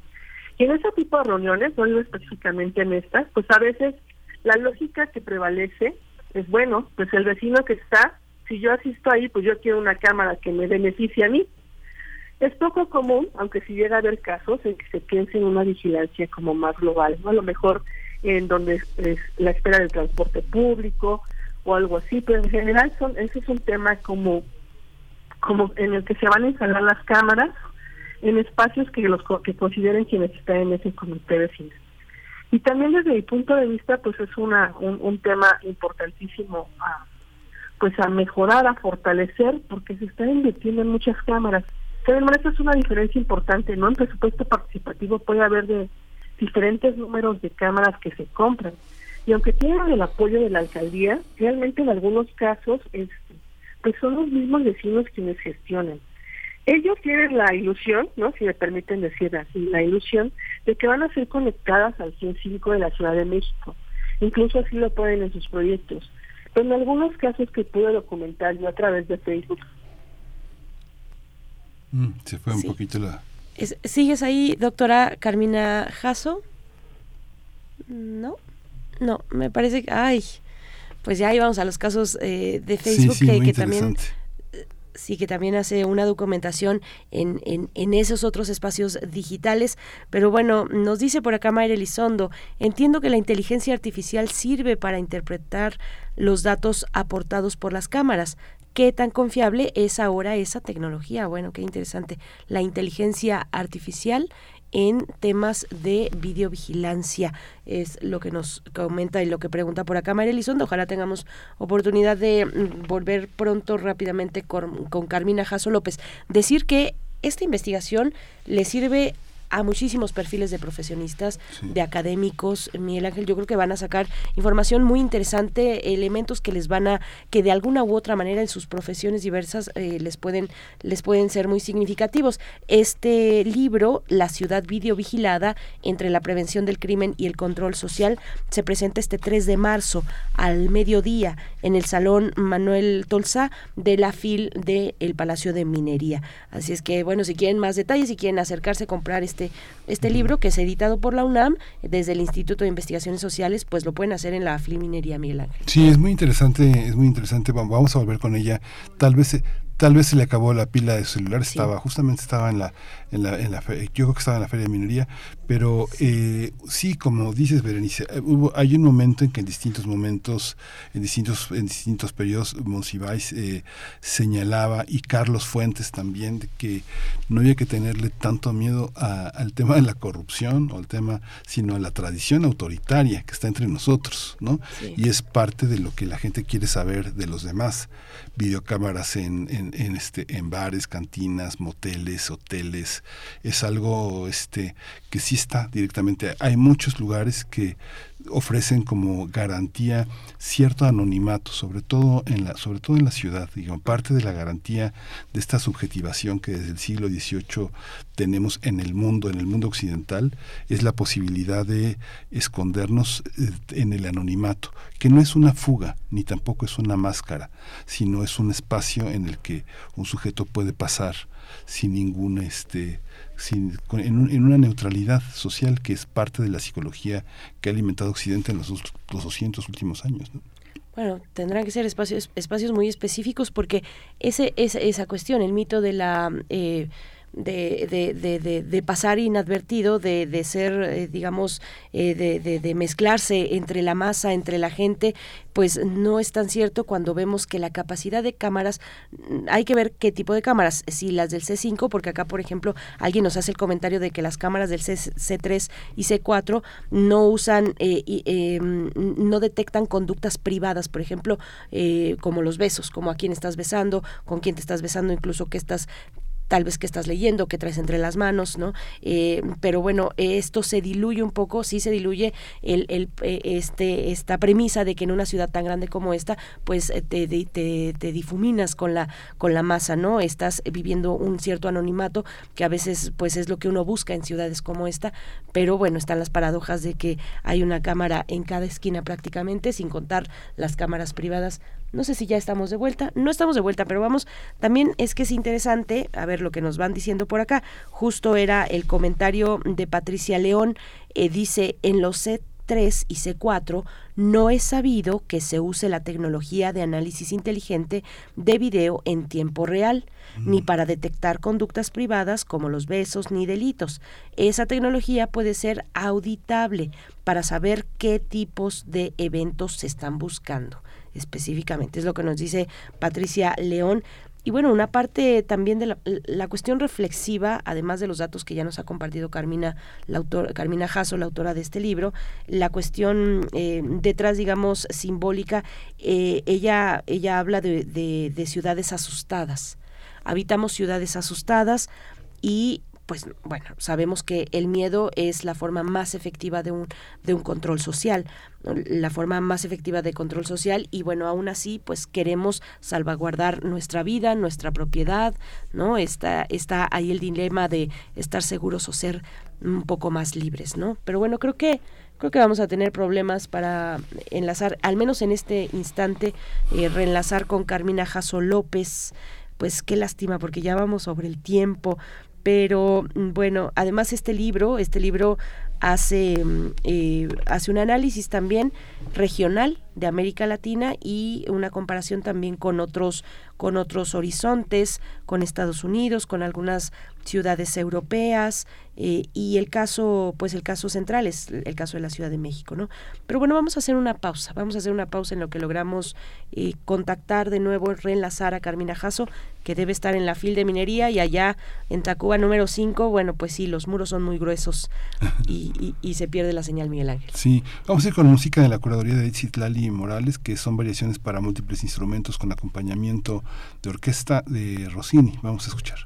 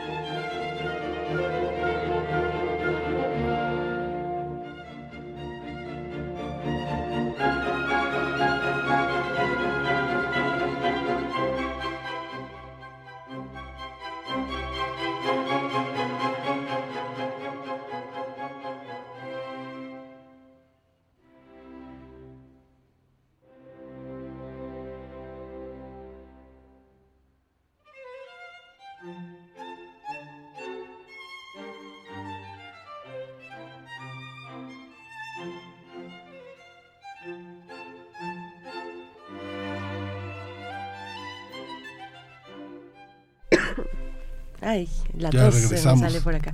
Miguel Ángel, ya estamos de vuelta y estamos contigo, Carmina Jasso López, para dar un cierre a esta charla que dramáticamente se quedó en pausa, en suspenso, y nos hablabas de lo que has podido explorar incluso en redes sociales como Facebook, Carmina. Ah, sí, parte del análisis. ¿Me escuchan bien? Sí, sí, sí, sí. Te escuchamos bien. Ah, ok sí lo escucho un poco lejos, pero sí justo parte del análisis cualitativo que he hecho este, es en redes sociales. Y, por ejemplo, ahí me he dado cuenta de cómo la gente, pues, decide conectar, por ejemplo, ¿no? porque no tiene otra alternativa, sus centros de monitoreos en la casa de algún vecino. O también de las relaciones sociales que se generan en torno a estas cámaras. Por ejemplo, hay evidencia en, en Facebook de cómo este, incluso las mismas cámaras graban cuando otros vecinos van y destruyen las cámaras, por ejemplo, o este, o también del interés que tienen otras otras vecinos de otras colonias por instalar las cámaras y les preguntan, oigan, ¿cómo hicieron ustedes para conseguir esas cámaras? ¿Cómo hacemos nosotros para poder instalarlas? ¿no? Eh, y también algunas discusiones de dónde las vamos a poner, qué vamos a hacer con esas cámaras, etcétera. Esas son como algunas de las, de las búsquedas que, he hecho a través de, estas redes sociales. También, desde luego, no algunos comités vecinales que, suben sus asambleas o, ese tipo de cosas también es muy relevante en esta investigación. Claro. Mm. Esta, esta posibilidad de, de, hacer público lo que se está videograbando forma parte también de este, de, este objeto de estudio cuando vemos que hay toda una narrativa en torno a conflictos urbanos como asaltos, riñas Y, curiosamente hay una, hay una parte, nosotros de pronto tenemos la oportunidad de, escuchar a muchas personas que están buscando a sus familiares desaparecidos, que de pronto dicen, no hay cámaras, ¿no? No hay cámaras, no, no, no, había cámaras. La gente de la delincuencia organizada, este, hay un prototipo de, de manejo de acción frente a las cámaras, hay un modus operandi, lo, digamos que tú que te has acercado al C5, ¿hay una manera de ocultarse frente a esta vigilancia? Ay, pues mira, es una pregunta compleja. Lo primero que podría decir, este, justo ayer revisaba un libro que, sobre mujeres desaparecidas en el Estado de México, que se llama La fosa de agua. Sí.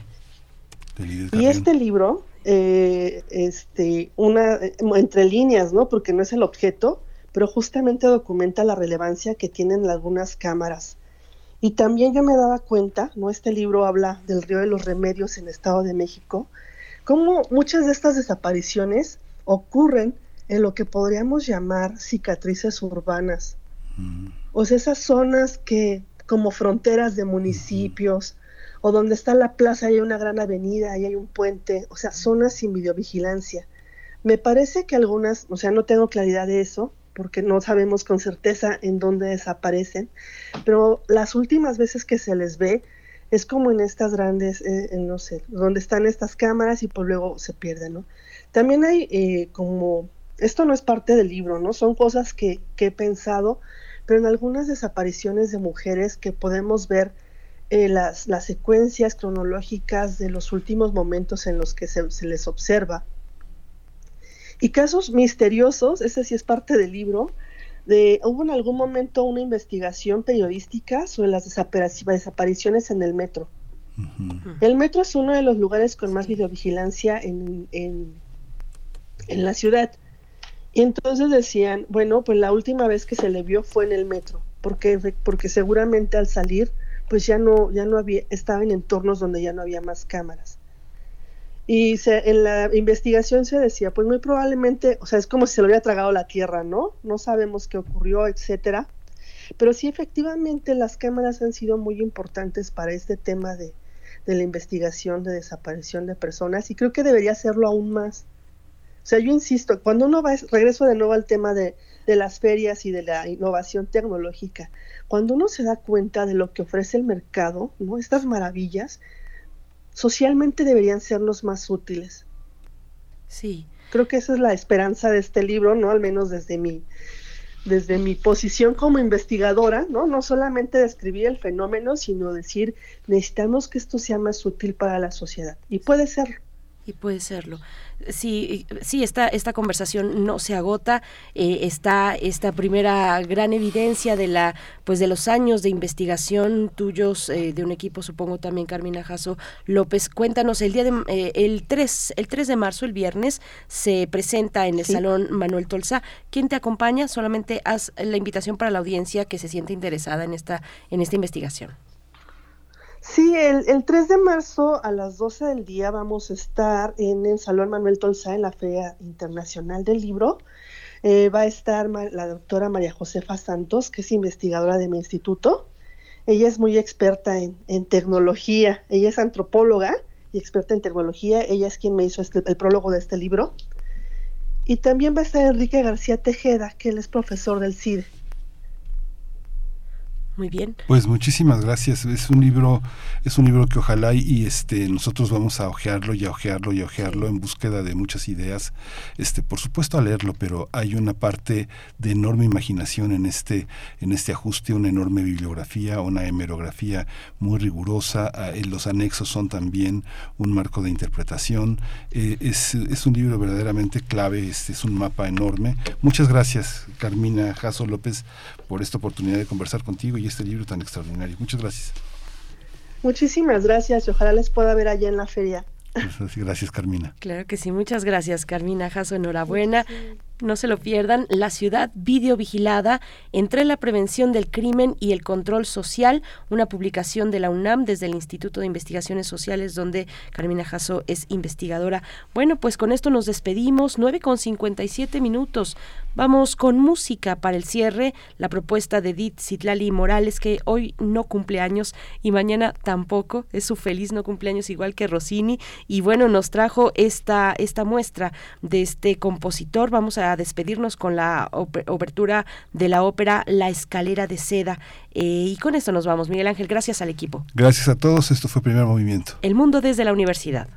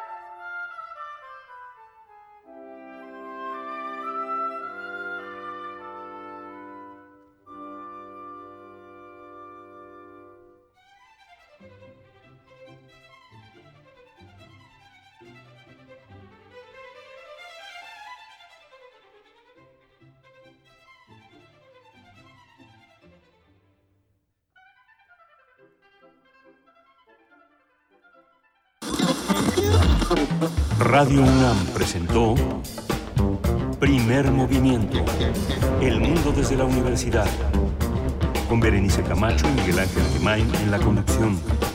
Rodrigo Aguilar y Violeta Berber, producción. Antonio Quijano y Patricia Zavala, noticias. Miriam Trejo, coordinación de invitados. Tamara Quirós, redes sociales. Arturo González, operación técnica. Locución, Tessa Uribe y Juan Staca. Quédate en sintonía con Radio UNAM. Experiencia sonora.